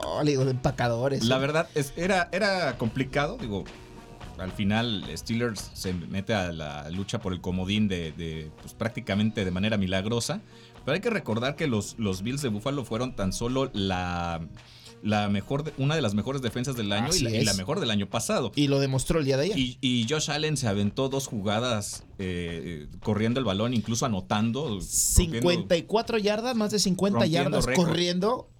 Impresionante el. Sí, la ¿Qué verdad. Se abrió un espacio, 1.90, potencia pura. Lo agarraban a- hasta mañana, lo agarraban. ¿eh? Si alguien quiere ser campeón del Super Bowl, tiene que enfrentar a Josh Allen y, a, y a la mafia Bills. Y va a estar duro. Sí, va a estar Exactamente. Fueron los juegos de comodín. Y el otro encuentro fue el de las Águilas de Filadelfia, que habían hecho una muy buena temporada regular y se enfrentaron a los Bucaneros de Tampa Bay, que se- le ganan a las Águilas por marcador de 32 a 9.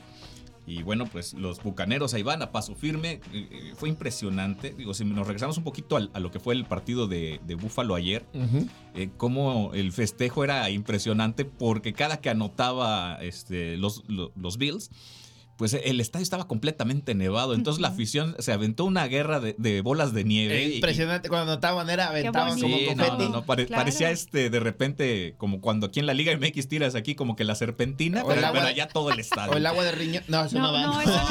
Oye, no, eso no, eso ande diciendo cosas este que no partido son, eh, eh, había sido pospuesto, por supuesto, por esta tormenta de nieve Sí, nos impresionante. dije- ayer, ayer antier nos se comentaron jugó eso. y los Steelers eh, de haber dicho, mejor se hubiera jugado antier, Pues ¿no? sí, ayer, pero pues bueno. sí. Este, Ya quedaron, ya partido quedó entre- ahora sí. Los Buccaneers, pues ya está, ahí está. ya Corrijo porque marcador. ayer sí me hice bolas con el 32-9. con el con el acordeón. Esos eran los wild cards o- Ujú. o, los juegos de comodín. Ya está la ronda. Las eh, divisionales. Las divisionales ya están definidas. Señor Erasmo, échale. échale. Bueno, pues para el día sábado los Tejanos estarán visitando a los Cuervos de Baltimore.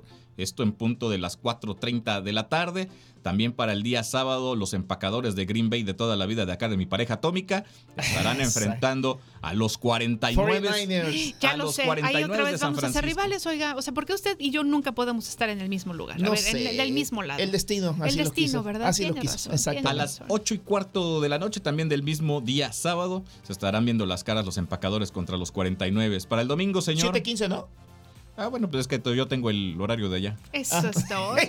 ¿Qué dispénseme. Yo tengo el horario Bien de- bajado ese dispénseme. balón. Los- bueno, los, eh, los Lions con los Buccaneers el próximo domingo a las 14 horas 2 de la tarde y también para el domingo los Bills y contra los Chiefs eh, el domingo a las 5.30 de la tarde son eh, la ronda eh, divisional ya para conocer las, eh, los campeonatos de conferencia quiénes se van a enfrentar en la final de conferencia y después ya el próximo 11 de febrero el Super Bowl Vaya preparando la botana. en Las Vegas, Nevada. ¿Qué tal? Guacamole a, a- A todo a el mundo. mayor. A todo el mundo. Buenos partidos, la verdad. De México para el mundo, el guacamole. ¿Cómo Yo no? tenía, tenía algo de tiempo que no veía los partidos completos y me sorprendí. Me sorprendí. Te sorprendiste me como sorprendí si me sorprendí. Porque, bueno, pues ya eh, eh, pude ver eh, prácticamente el 70% de los partidos, me los aventé.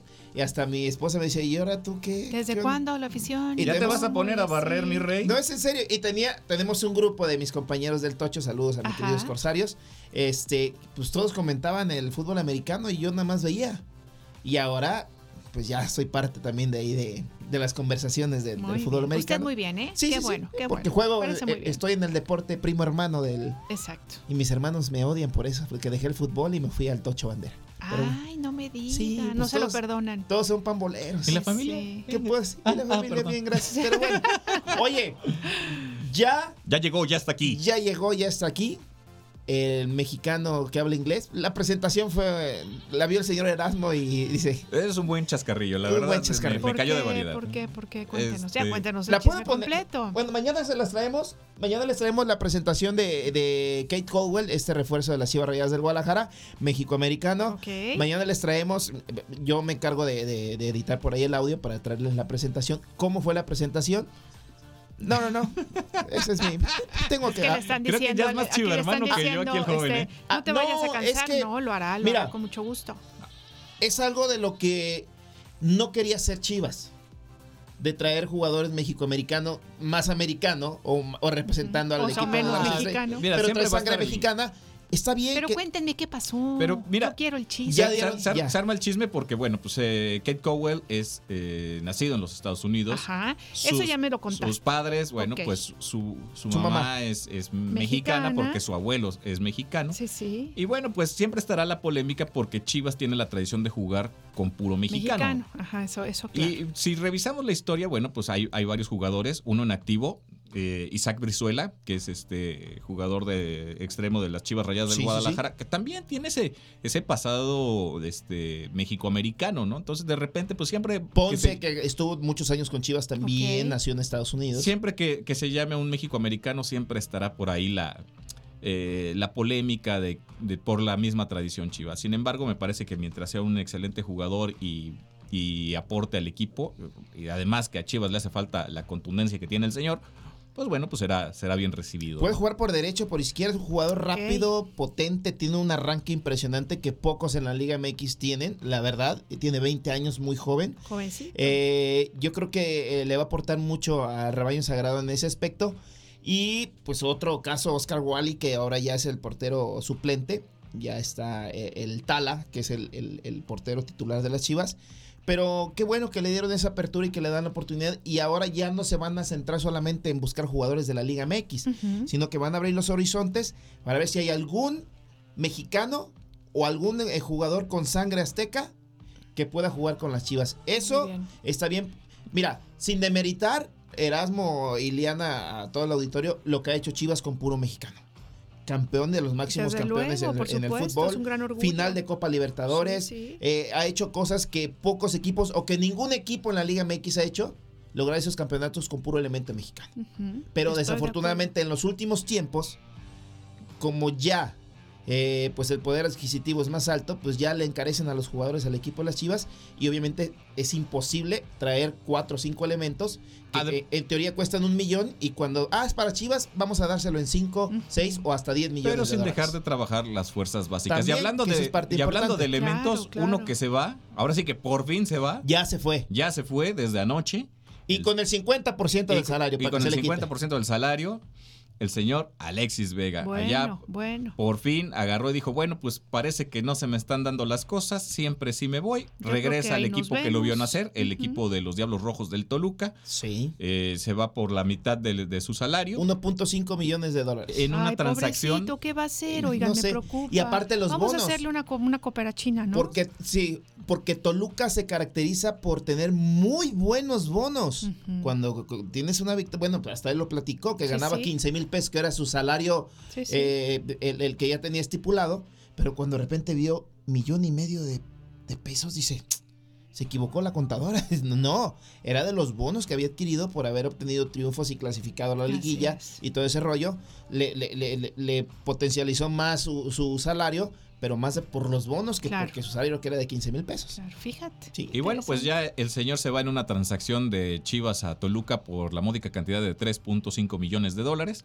Tres años y con opción a otro más. Y bueno, pues ya, ya se va. Llega Cowell, se va Alexis Vega, que por eso decían las malas lenguas que estaban esperando también la salida de Vega en Chivas para poder contratar a Sebastián Córdoba. Lo cierto es ¿Te que gusta bueno, Córdoba? Eh, Para- puede ser buen elemento para el No Guadalajara. malo, ¿eh? Habrá No- que buscarle. Andando en muy buen momento. Sí, sí, sí. Sí, sí. Dice, dice por allá que venden buen Que café. en venden buen café, dice. Un saludo allá a nuestros, a nuestros amigos de a nuestros amigos cordobeses. A la ciudad de los 28 caballeros, porque aquí estamos nosotros dos, que hacemos Otros los sí, 30. para completar. Ay, qué cosa tan ¿Qué le decimos? de Así estamos. Hoy venimos en un martes de tim. Pero bueno, yo creo que pues ya tenía que, pues sí, prácticamente iba a estar borrado de la plantilla y de tener posibilidades en las Chivas Sí, Rayadas. ya no tenía ningún Era sentido lo que se quedara, claro. Quería claro. jugar, ojalá de verdad recupere, recu- el fútbol y la selección recupere la mejor versión de Alexis Vega, que es muy necesaria para cualquier equipo. Andando bien, yo creo que anda, anda bien cualquier equipo, pero desafortunadamente el dinero, eh, la farándula, eh, las fiestas, todo eso, pues lo hicieron perder piso y pues ahí está pagando Claro. el precio Claro. de, de- de sus malas acciones o sus malas decisiones. Y es que saben que muchas veces de verdad hacemos cosas y no, no nos imaginamos la repercusión que va a tener más adelante. Si ¿no? nos queremos comer el mundo. Exacto, Y de exacto, repente- no somos conscientes. Y está, este fue un golpe, un golpe que le dio fuerte a su carrera. Si él sigue sobre la misma línea, Claro, se va, se va a acabar. su carrera ya va a no tendrá futuro deportivo, Sí, claro. pregúntenle a, Rodo- a Rodolfo ¿Dó- Pizarro. ¿Dónde estaba la soberbia de hace cuatro meses en los que Chivas los separa y de repente ellos se sienten favorecidos por la ley FIFA en la que el jugador lo, lo protege mucho FIFA, ¿no? Entonces, eh, ellos sentían que tenían el sartén por el mango. Chicote, bueno, alcanza a, a zafarse ahí porque ya su contrato ya había vencido. Pero Vega todavía tenía una situación complicada Claro. con estos seis meses todavía con Chivas y más que se sintió más grande que Messi. Dice, yo solamente merezco jugar con Messi, con este Luis, Luis Suárez. Y bueno, pues ya se dio cuenta de una triste realidad en la cual se tuvo que bajar el sueldo. Oigan, rapidísimo. Eh, Lionel Messi, pues es el, el- lo que está también en, en- alrededor del mundo. Ganó el premio de Best al mejor jugador del mundo. El astro argentino superó el podio a Haaland, quedó empatado con él en puntos, pero se lo dieron a Messi. Ot- Kylian otra Mbappé- cosa que le regalan. ¿Haaland es se- el, el de Fórmula 1? No, no, no, No, no, no. no, Haaland- fútbol, Haaland es el Ah. delantero, el Del norte. Ah, de puro fútbol De entonces. puro fútbol. Ah, perdón, que perdón. juega este sí. allá en el Manchester City, Sí, sí, ya. campeón de la Champions, Así campeón es. de la, de la. Liga de Inglaterra. Ok, Kylian. Mbappé y se quedó pues con el mejor del mundo por tercera vez. Además fue incluido en el 11 ideal. ¿Cuál es el problema aquí? Que ya pues la gente, ¿por qué se lo dan? Messi ya no es es la primera ocasión que se le entrega este galardón Sí, a un sí. elemento que no juega en Europa. Ok. Siempre se le entrega a un jugador que, es, que está en Europa militando en un equipo. Ahí está Kylian Mbappé, está el mismo eh, Haaland. Sí, sí. Y Messi pues está en el Inter de Miami. Cierto. Eh, lo que dicen, ya por qué tendría que habérselo dado a él. El Ya- mismo Cristiano Ronaldo tiene más goles en la Liga Árabe Claro. Que Messi. Él tendría Y que, que Mbappé. él tendría que estado en la terna. ¿Y, qué no- pasó? ¿Y por qué no estuvo? Pues no, porque él está en Arabia. Pero, Pero pero, co- como dices tú, pues finalmente Messi está aquí en Miami. Exactamente. Miami. Ya, ya ganó el campeonato del mundo, ya fue en 2022. Claro. Esto es como los Grammys, el que Ya le pasó. mete más dinero a la casa Sí, es el que se lleva el premio. exacto, Ya fue todo un lo- lo- año. Lo, quieren, es mediático, ta, ta, Pero ya no está. Ya nos están Muy pitando. Pero bueno, vámonos. pitando. Bueno, ¿Nos van a invitar a la batalla de rolas? oiga, ¿qué cree? ¿Qué? ¿Qué? Que los vamos a invitar a la batalla de no hubo. Qué emoción, no, ha habido, no ha habido. Con ustedes empezamos. Ah, ¿vale? muy bien. Vámonos a la batallita de rolas.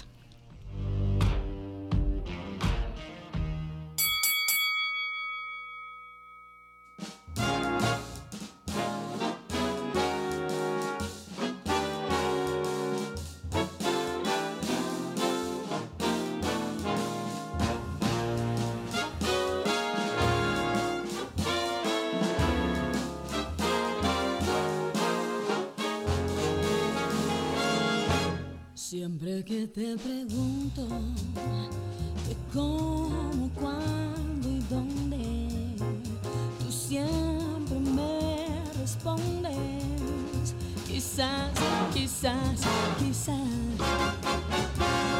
Pues ahí tienen ustedes el día de hoy, digamos que es un jazz mexicano o son estas canciones, estas eh, versiones mexicanas interpretadas por el jazz. ¿Y quién creen ustedes que está cantando esta mañana? Bueno, pues ella es Iraida Noriega. Queremos decirles que ambas canciones que están compitiendo el día de hoy están cantadas por Iraida Noriega y ella está acompañada por las cinco big bandas. Y es que en un momentito más les vamos a decir quiénes son todos ellos, pero bueno, pues rapidísimo. Quizás, quizás, quizás es una canción popular escrita en 1940 1947 por el compositor cubano Osvaldo Farrés. Aunque esta canción es cubana, porque digo yo que estamos oyendo jazz mexicano, porque justamente Iraida Noriega es una intérprete mexicana. Así es que bueno, esta es la primera propuesta quizás, quizás, quizás para todos ustedes y recuerden que pueden votar al 22 88 42 35 07. Quizás.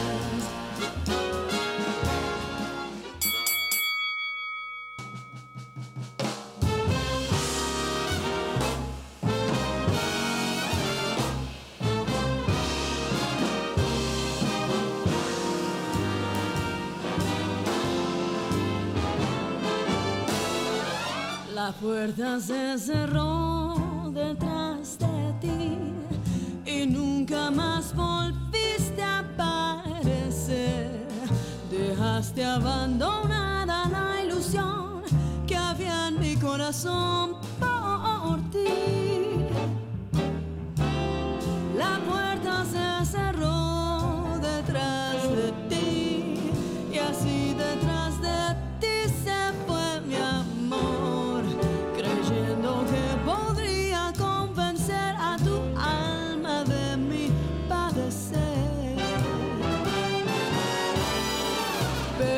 pues seguramente ustedes van a reconocer esta canción, La Puerta, y bueno, pues justamente es Iraida Noriega cantando y además acompañada por las cinco Big Band, pero ¿de quién es esta canción? Pues esta sí es mexicana, mexicana, porque su eh, compositor es Luis Demetrio Traconis Molina, más conocida como Luis Demetrio, que nació en Mérida, Yucatán, el 21 de abril de 1931 y que falleció en la ciudad de Cuernavaca el 17 de diciembre del año 2007. Él fue un compositor mexicano de música popular, autor de temas tan conocidos como ¿Quién será?, como La Puerta, que es la que estamos escuchando en este momento, Bravo, Voy, La Maleta, Si Dios me quita la vida, Felicidad y muchas otras más. Así es que bueno, estas son las dos propuestas el día de hoy. Les vamos a pedir aquí a mis queridísimos huracanes deportivos que nos digan cuál va a ser la canción de su elección. Oye, la de Si Dios me quita la vida es una. Es increíble. Es Si una Dios me brutal. quita la vida. Sí. Yo dije, el autor que es. Luis de Meneg y dije, ah, No, con fíjese que no, no, fíjese que no. novela, Luis me Demetrio. acuerdo. Pero bueno, Buenísima.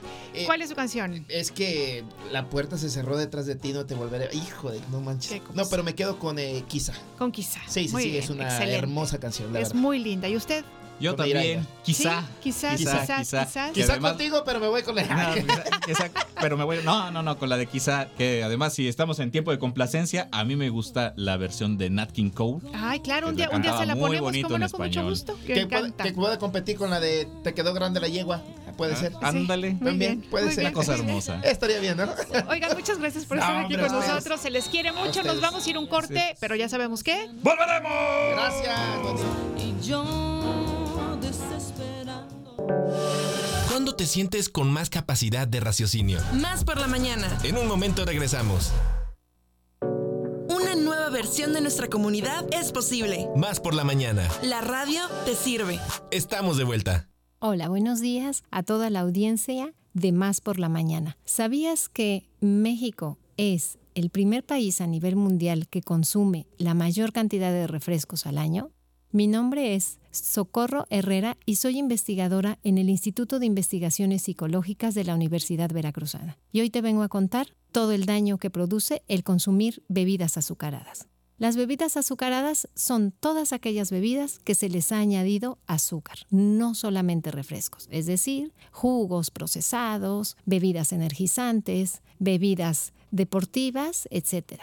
¿Qué es lo que está pasando con las bebidas endulzadas? Bueno, que está causando serios problemas y que las proyecciones que nosotros tenemos para varios años será que quizá uno o dos de cada tres niños será diabético gracias al consumo de bebidas azucaradas y que además somos el país con mayor índice de obesidad y sobrepeso a nivel mundial. También quiero contarte que México ocupa el primer lugar en toda América Latina en consumir alimentos ultraprocesados. ¿Cuáles son estos alimentos? Son los alimentos que se les ha añadido algún compuesto y que se les añade incluso color, aroma y sabor que están dispuestos y listos para destapar y consumir. ¿Esto qué es lo que está ocasionando? Justamente lo mismo que las bebidas azucaradas, altos índices de sobrepeso y obesidad.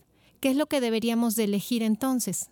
Bueno, elegir una alimentación sana, Actualmente nos dicen es que es muy difícil comer sano, pero no lo es. Realmente necesitamos solo elegir alimentos adecuados.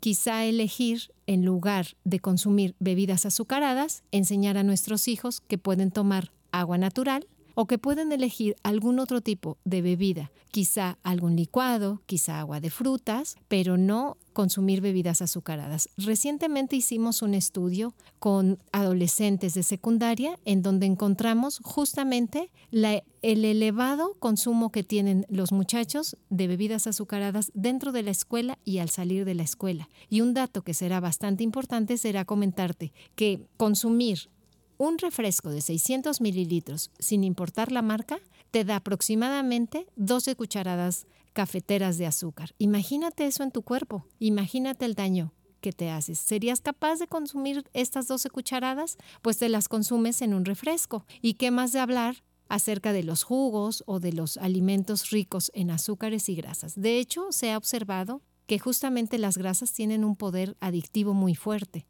muy parecido al que tienen quizá algunas drogas, como la cocaína. Se han hecho estudios en laboratorio en donde se encuentra, se, se comparan justamente estas dos sustancias y el poder de adicción es muy alto. Entonces, bueno, si esto te hace mella y esto te hace pensar en qué podemos hacer para evitar, insisto, será elegir una alimentación adecuada, es hacer ejercicio, es dormir bien y tener hábitos de salud. Quizá a lo mejor la presión social y quizá las modas que normalmente tenemos, porque las modas no solo son en la ropa, en los carros, en la forma de peinarnos, también la moda es en la alimentación. Si está de moda una comida en particular, todos queremos comerla, pero primero nosotros necesitaríamos fijarnos qué es lo que nos estamos comiendo. Es muy importante, quizá también haya alguien que te diga, pero yo soy delgado, pero yo soy sano, pero lo que tú haces ahora, lo que tú consumes ahora, es lo que se verá reflejado en algunos años después. Así que es mejor elegir correctamente, elegir tu alimentación, elegir hábitos saludables. Y bueno, muchas gracias a todas y a todos ustedes que nos escuchan en Más por la Mañana. Mi nombre es Socorro Herrera, investigadora del Instituto de Investigaciones Psicológicas de la Universidad Veracruzana.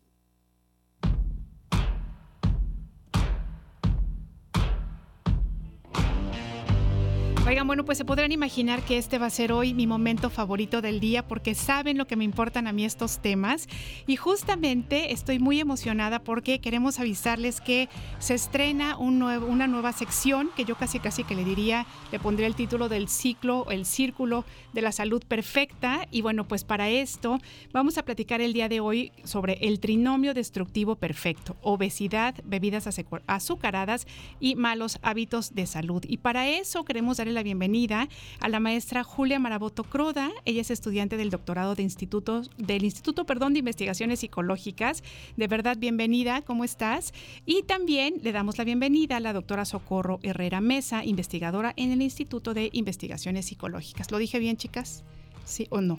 Más o menos, corríjanme lo que sea necesario. Sí, es del Instituto de Investigaciones Biológicas. Biológicas. Ah, bueno, una disculpilla, es que aquí de repente nos cuatrapeamos con los términos. Oigan, ¿cómo están? Qué gusto saludarlas. Gracias por esta cápsula que es una sorpresa para nosotros, pero bueno, esta cápsula la había grabado Socorro, así es que bueno, ya empezamos a escucharla. ¿Cómo están?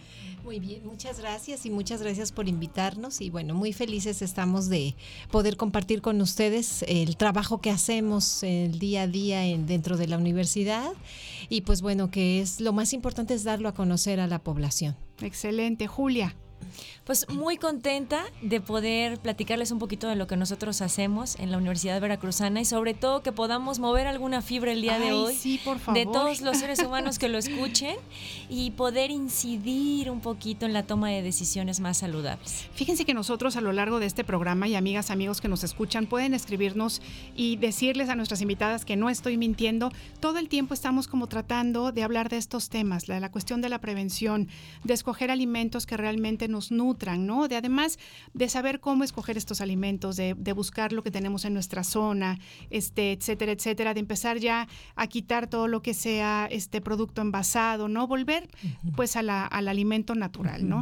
Y muchas veces lo hablamos como con mucha vehemencia, ¿no? Pero seguramente hay personas que dicen, ay, bueno, pues es que estos, ay, son unos exagerados, pero ahora que las tenemos a ustedes especialistas, ¿no? Porque nosotros aquí en el programa no lo somos, pero ustedes sí, a mí sí de verdad me interesa muchísimo empecemos a, a intentar explicar y que la- las personas puedan entender que todos llegamos a ser mayores, todos llegamos a tener una tercera edad, ¿no? Y que mientras mejor podamos llegar, pues obviamente más vamos a a vivir felices y a disfrutar. Entonces, son esas medidas que tenemos que empezar a tomar ahorita. Y justo ya lo estabas diciendo, este socorro en la cápsula. Em, las cuestiones de los, las bebidas edulcorantes eh, o edulcoradas. Si quieren, empezamos en este trinomio. Ustedes díganme por cuál de los, de los elementos quisieran que empezáramos. Sí, bueno, a Ustedes mí- a mí, decidan. primero me gustaría comenzar mencionando el por qué le pusimos este Sí, título que título. nos encantó. Con Julia escribimos de hecho un artículo de divulgación y le pusimos justamente ese nombre. Realmente juntas las tres es un trinomio destructivo perfecto. Y lo peor es que esto es lo, es- son nuestros hábitos que nosotros llevamos actualmente en nuestra alimentación y en nuestra vida diaria, porque dentro de esos malos hábitos de salud, pues entre el ejercicio, el dormir poco, etcétera, etcétera. Pero El no hacer ejercicio, ¿verdad? Sí, Ajá, el no hacer ajá, ejercicio, ajá. o sea, el sedentarismo. Y entonces esto pues se hace ese famoso trinomio destructivo perfecto para nuestro cuerpo eh, y para nuestra forma de vivir, porque aquí lo que nos puede afectar no es lo que ahorita estamos haciendo, es cómo nos va a afectar en el Así futuro, es. o sea, cómo vamos a llegar a ser eh, una población adulta, una, para tener una vejez adulta. Y entonces es por eso primero que elegimos ese nombre. Y, y quizá a lo mejor podríamos comenzar con cuestiones de bebidas azucaradas, si así lo desea Julia, o con lo que tú nos digas como vayas llevando la plática. Pues si les parece bien bebidas azucaradas. ¿Por qué? ¿Por qué de veras son el demonio de la alimentación? Pues las bebidas azucaradas son responsables de diversas situaciones que se producen en nuestro cuerpo. Pero la realidad es que no solamente ocurre en el ser humano sino que también impacta a otras áreas dentro del planeta. Es decir, si yo consumo una bebida azucarada, viene empaquetada, viene en una botella, que es un plástico de un solo uso, que por lo general termina en un lugar no adecuado. y que ¿no? además suelta BPA y que además es disruptor hormonal y que todo lo que ya sabemos, ¿no? Sí.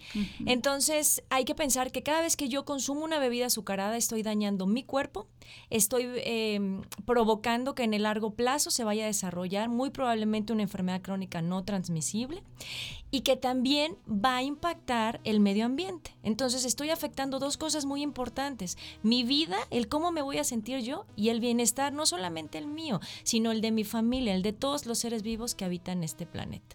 Claro. Oye, existen como muchos mitos, ¿no? De repente, por ejemplo, te dicen, bueno, es que yo necesito mi refresco de cola porque si no, no arranco en el día, porque si no, me siento muy cansado, porque si no, este, siento que no desayuné, porque es una realidad. Hay muchas personas que desayunan ya con el refresco, ¿no? Sí. Entonces, cuéntenos un poquito cuál es la realidad. O sea, entiendo que a lo mejor como es tanta azúcar, hay- habrá un pico de energía, pero que después baja y entonces es terrible. Cuéntenos, ayúdennos a desmitificar todas estas buenas disque propiedades que tienen las bebidas este, azucaradas y que, y que es todo lo contrario, ¿no? Sí, fíjate que efectivamente lo que pasa con la bebida azucarada es que tú la tomas y de inmediato eh, te despiertas, te energizas, eh, puedes prestar atención, etcétera. Pero ef- efectivamente hay un bajón, ¿no? Una vez que se logra mm, metabolizar parte de este azúcar, que logra ir esta, mm, logra es- hacer alguna conversión por cuestiones enzimáticas que ahorita no las vamos a platicar y logra entrar esta energía a la célula, pues entonces se despierta. Pero lo cierto es que también em, hay mucha azúcar que no la podemos metabolizar y entonces se queda en el organismo y tampoco se puede eliminar y entonces hay que transformarla, ¿no? Nuestro cuerpo es muy sabio. Entonces tenemos que transformarla, almacenarla en forma de triglicéridos y entonces esa se almacena en el músculo, se almacena como tejido adiposo y bueno, ahí vienen los problemas. El poder del azúcar tiene un poder adictivo muy fuerte, que era lo que platicábamos, eh, yo lo dije en la Sí, en la cápsula y cápsula. realmente sí se han hecho estudios en donde se comparan el poder adictivo que tiene el azúcar. En ratas, por supuesto, se ha hecho con el poder que puede tener eh, alguna droga como la cocaína y es muy fuerte. Entonces nosotros, por ejemplo, en el laboratorio, cuando nosotros queremos inducir a un modelo experimental de obesidad o de síndrome metabólico en las ratitas, lo que nosotros damos es agua con azúcar. Eso así lo tenemos durante eh, de 14, 15 semanas, entonces generamos un modelo de obesidad y realmente vemos como la ratita no puede despegarse de la mamilita y todo el tiempo quiere estar bebiendo. Entonces, ¿qué nos ocasionan o qué nos dan estos refrescos? Bueno, nos dan, además de azúcar, por supuesto, nos dan muchísimas otras sustancias, pero muchos de ellos, principalmente, sí, principalmente los refrescos de cola, pues dan, aportan, este... Dilo, dilo cafeína, ¿no? Y entonces ya sabemos que la cafeína tiene también un efecto adictivo. Entonces, por eso, ¿quién no, puede, no pueden dejar de tomar el refresco de cola y lo necesitan porque si no están nerviosos? Pues claro, es que su cuerpo está acostumbrado a consumir estas grandes cantidades de, de, cafeína que también se le adicionan entre los otros aditivos, colorantes, sales, etcétera, etcétera, que pueden tener los refrescos. Y apenas lo platicábamos justamente con Julia, que eso decíamos, bueno, es que es muy común que te digan, eh, pero si mi hijo no toma refresco de cola, solo le doy una manzanita. Pues sí, pero es que tendríamos que ver en el número de cucharadas que te proporciona un refresco de 600 mililitros. Claro, además de los colorantes, ¿no? Claro. De todo lo demás, Claro. sin importar el sabor que contenga. Así es, así es. Pasemos al segundo, al segundo Pero elemento. antes adelante, qui- quisiera adelante. nada más Sí. eh, dar un dato así como duro, ¿no? De justo relacionado con lo que dice la, la doctora, y es que 7 de cada 10 personas incluyen bebidas azucaradas en su desayuno, por ejemplo, ¿no? Que estamos, eh, como es parte de un ultraprocesado, este 10% del ingreso que tienen los mexicanos se dedica a la compra de ellos, ¿no? Imagínate. Y al mismo tiempo, cada vez que nosotros ingerimos una de estas bebidas, alteramos todas las funciones que nos comenta la doctora, pero al mismo tiempo nos dice otros estudios que si nosotros consumimos bebidas azucaradas cuatro o cinco veces a la semana, ya va a ser un factor determinante que tú puedas padecer sobrepeso y obesidad. Entonces no es como de, me puede pasar, quizás suceda, es que es una realidad que así va a ser. Y que además esto de la obesidad y todo eso conlleva a este a problemas de salud mayores, ¿no? Totalmente. Bueno, están relacionadas con hígado graso, ¿no?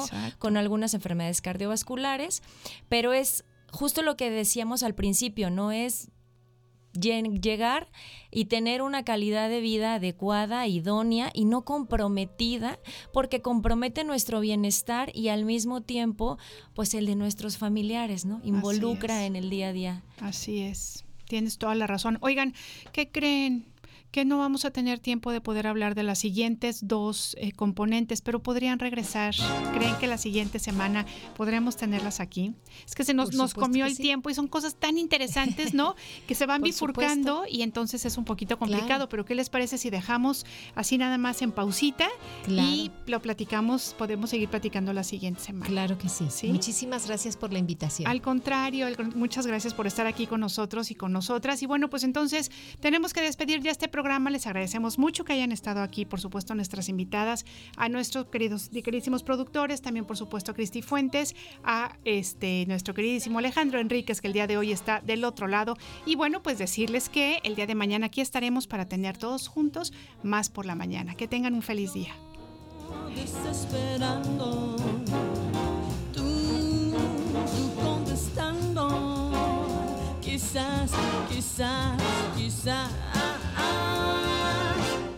Estás perdiendo el tiempo pensando, pensando. Por lo que tú más quieras. ¿Hasta cuándo? ¿Hasta cuándo? Ya Así pasan los días y yo desesperando. Tú, tú contestando. Quizás, quizás, quizás.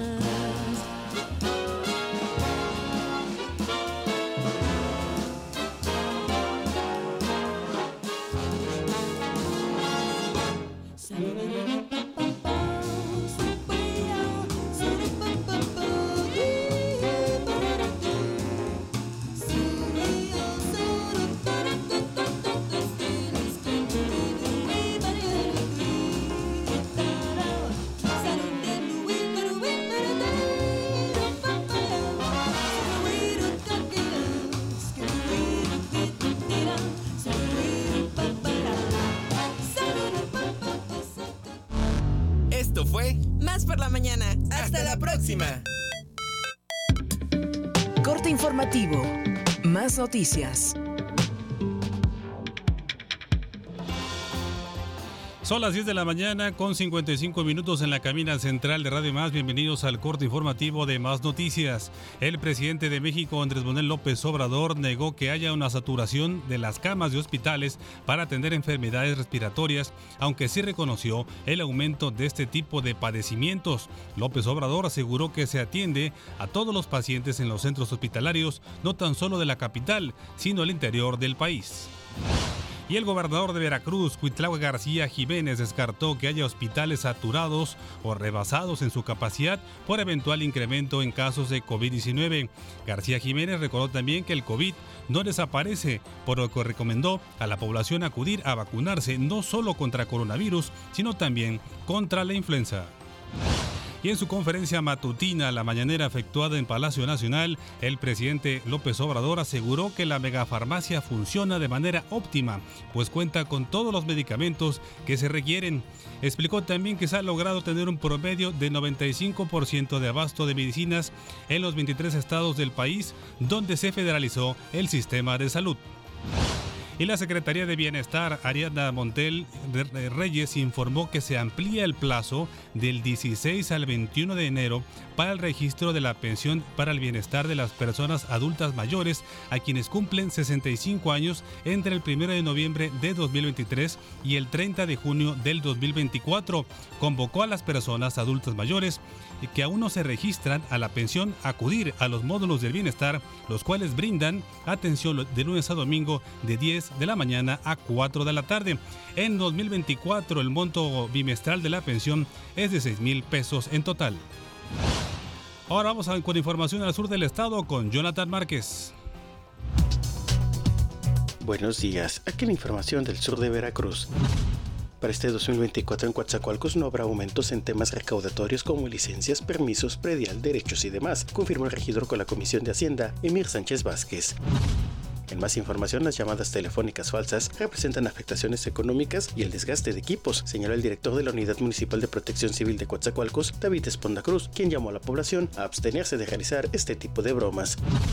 Finalmente le doy a conocer que quienes diariamente visitan el Parque Independencia de Coatzacoalcos solicitaron a las autoridades municipales poner especial atención en la limpieza del piso y las bancas, que se quedan manchadas y despiden mal olor por la suciedad de las aves. Más información en Más Noticias Coatzacoalcos a las 8.30 de la noche por la señal de TV Muchas gracias. Excelente día. La Comisión Temporal de Debates del INE aprobó el anteproyecto con la lista de las sedes en las que se llevarán a cabo los tres debates presidenciales previo a las elecciones de este 2024. Los tres debates presidenciales se realizarán en las instalaciones del INE, en los estudios Churubusco y en el Centro Cultural Universitario Tlatelolco, iniciando con preguntas de redes sociales. El segundo con preguntas recabadas en plazas públicas de todo el país y cerrarán con un cara a cara con preguntas directas de las candidaturas. Las fechas para estos encuentros son el 7 de abril, el 28 de abril y 19 de mayo. Y el organismo público local electoral en Veracruz ya tiene 30 urnas electrónicas y listas para ser utilizadas. Sin embargo, el tema de la instalación de las urnas es competencia del Instituto Nacional Electoral y no del OPLE. Por tanto, en Veracruz, para el proceso electoral concurrente, no habrá programa piloto para la urna electrónica. Ahora vamos con más información de la zona conurbada Veracruz Boca del Río. Buenos días. Este es un avance informativo desde la zona conurbada Veracruz Boca del Río. En apoyo a mujeres que han enfrentado una mastectomía, la asociación MOAC continúa con la campaña de donación de prótesis mamarias. Anuncian el Salsa Fest 2024. Se celebrará los días 13, 14 y 15 de junio en Boca del Río. A un mes del ataque de perros pitbulls en calles de la ciudad de Veracruz contra una adulta mayor y sus dos mascotas, las autoridades siguen sin atender el caso. Esta y más información en punto de las 2 de la tarde por TV Más. Gracias, Mágeles. Le invito a informarse a detalle en punto de la una de la tarde por la señal de Radio Más. En tanto, continúe con nuestra programación habitual. Enseguida, el pibe Enríquez con el cabineo. Informativo. Más noticias.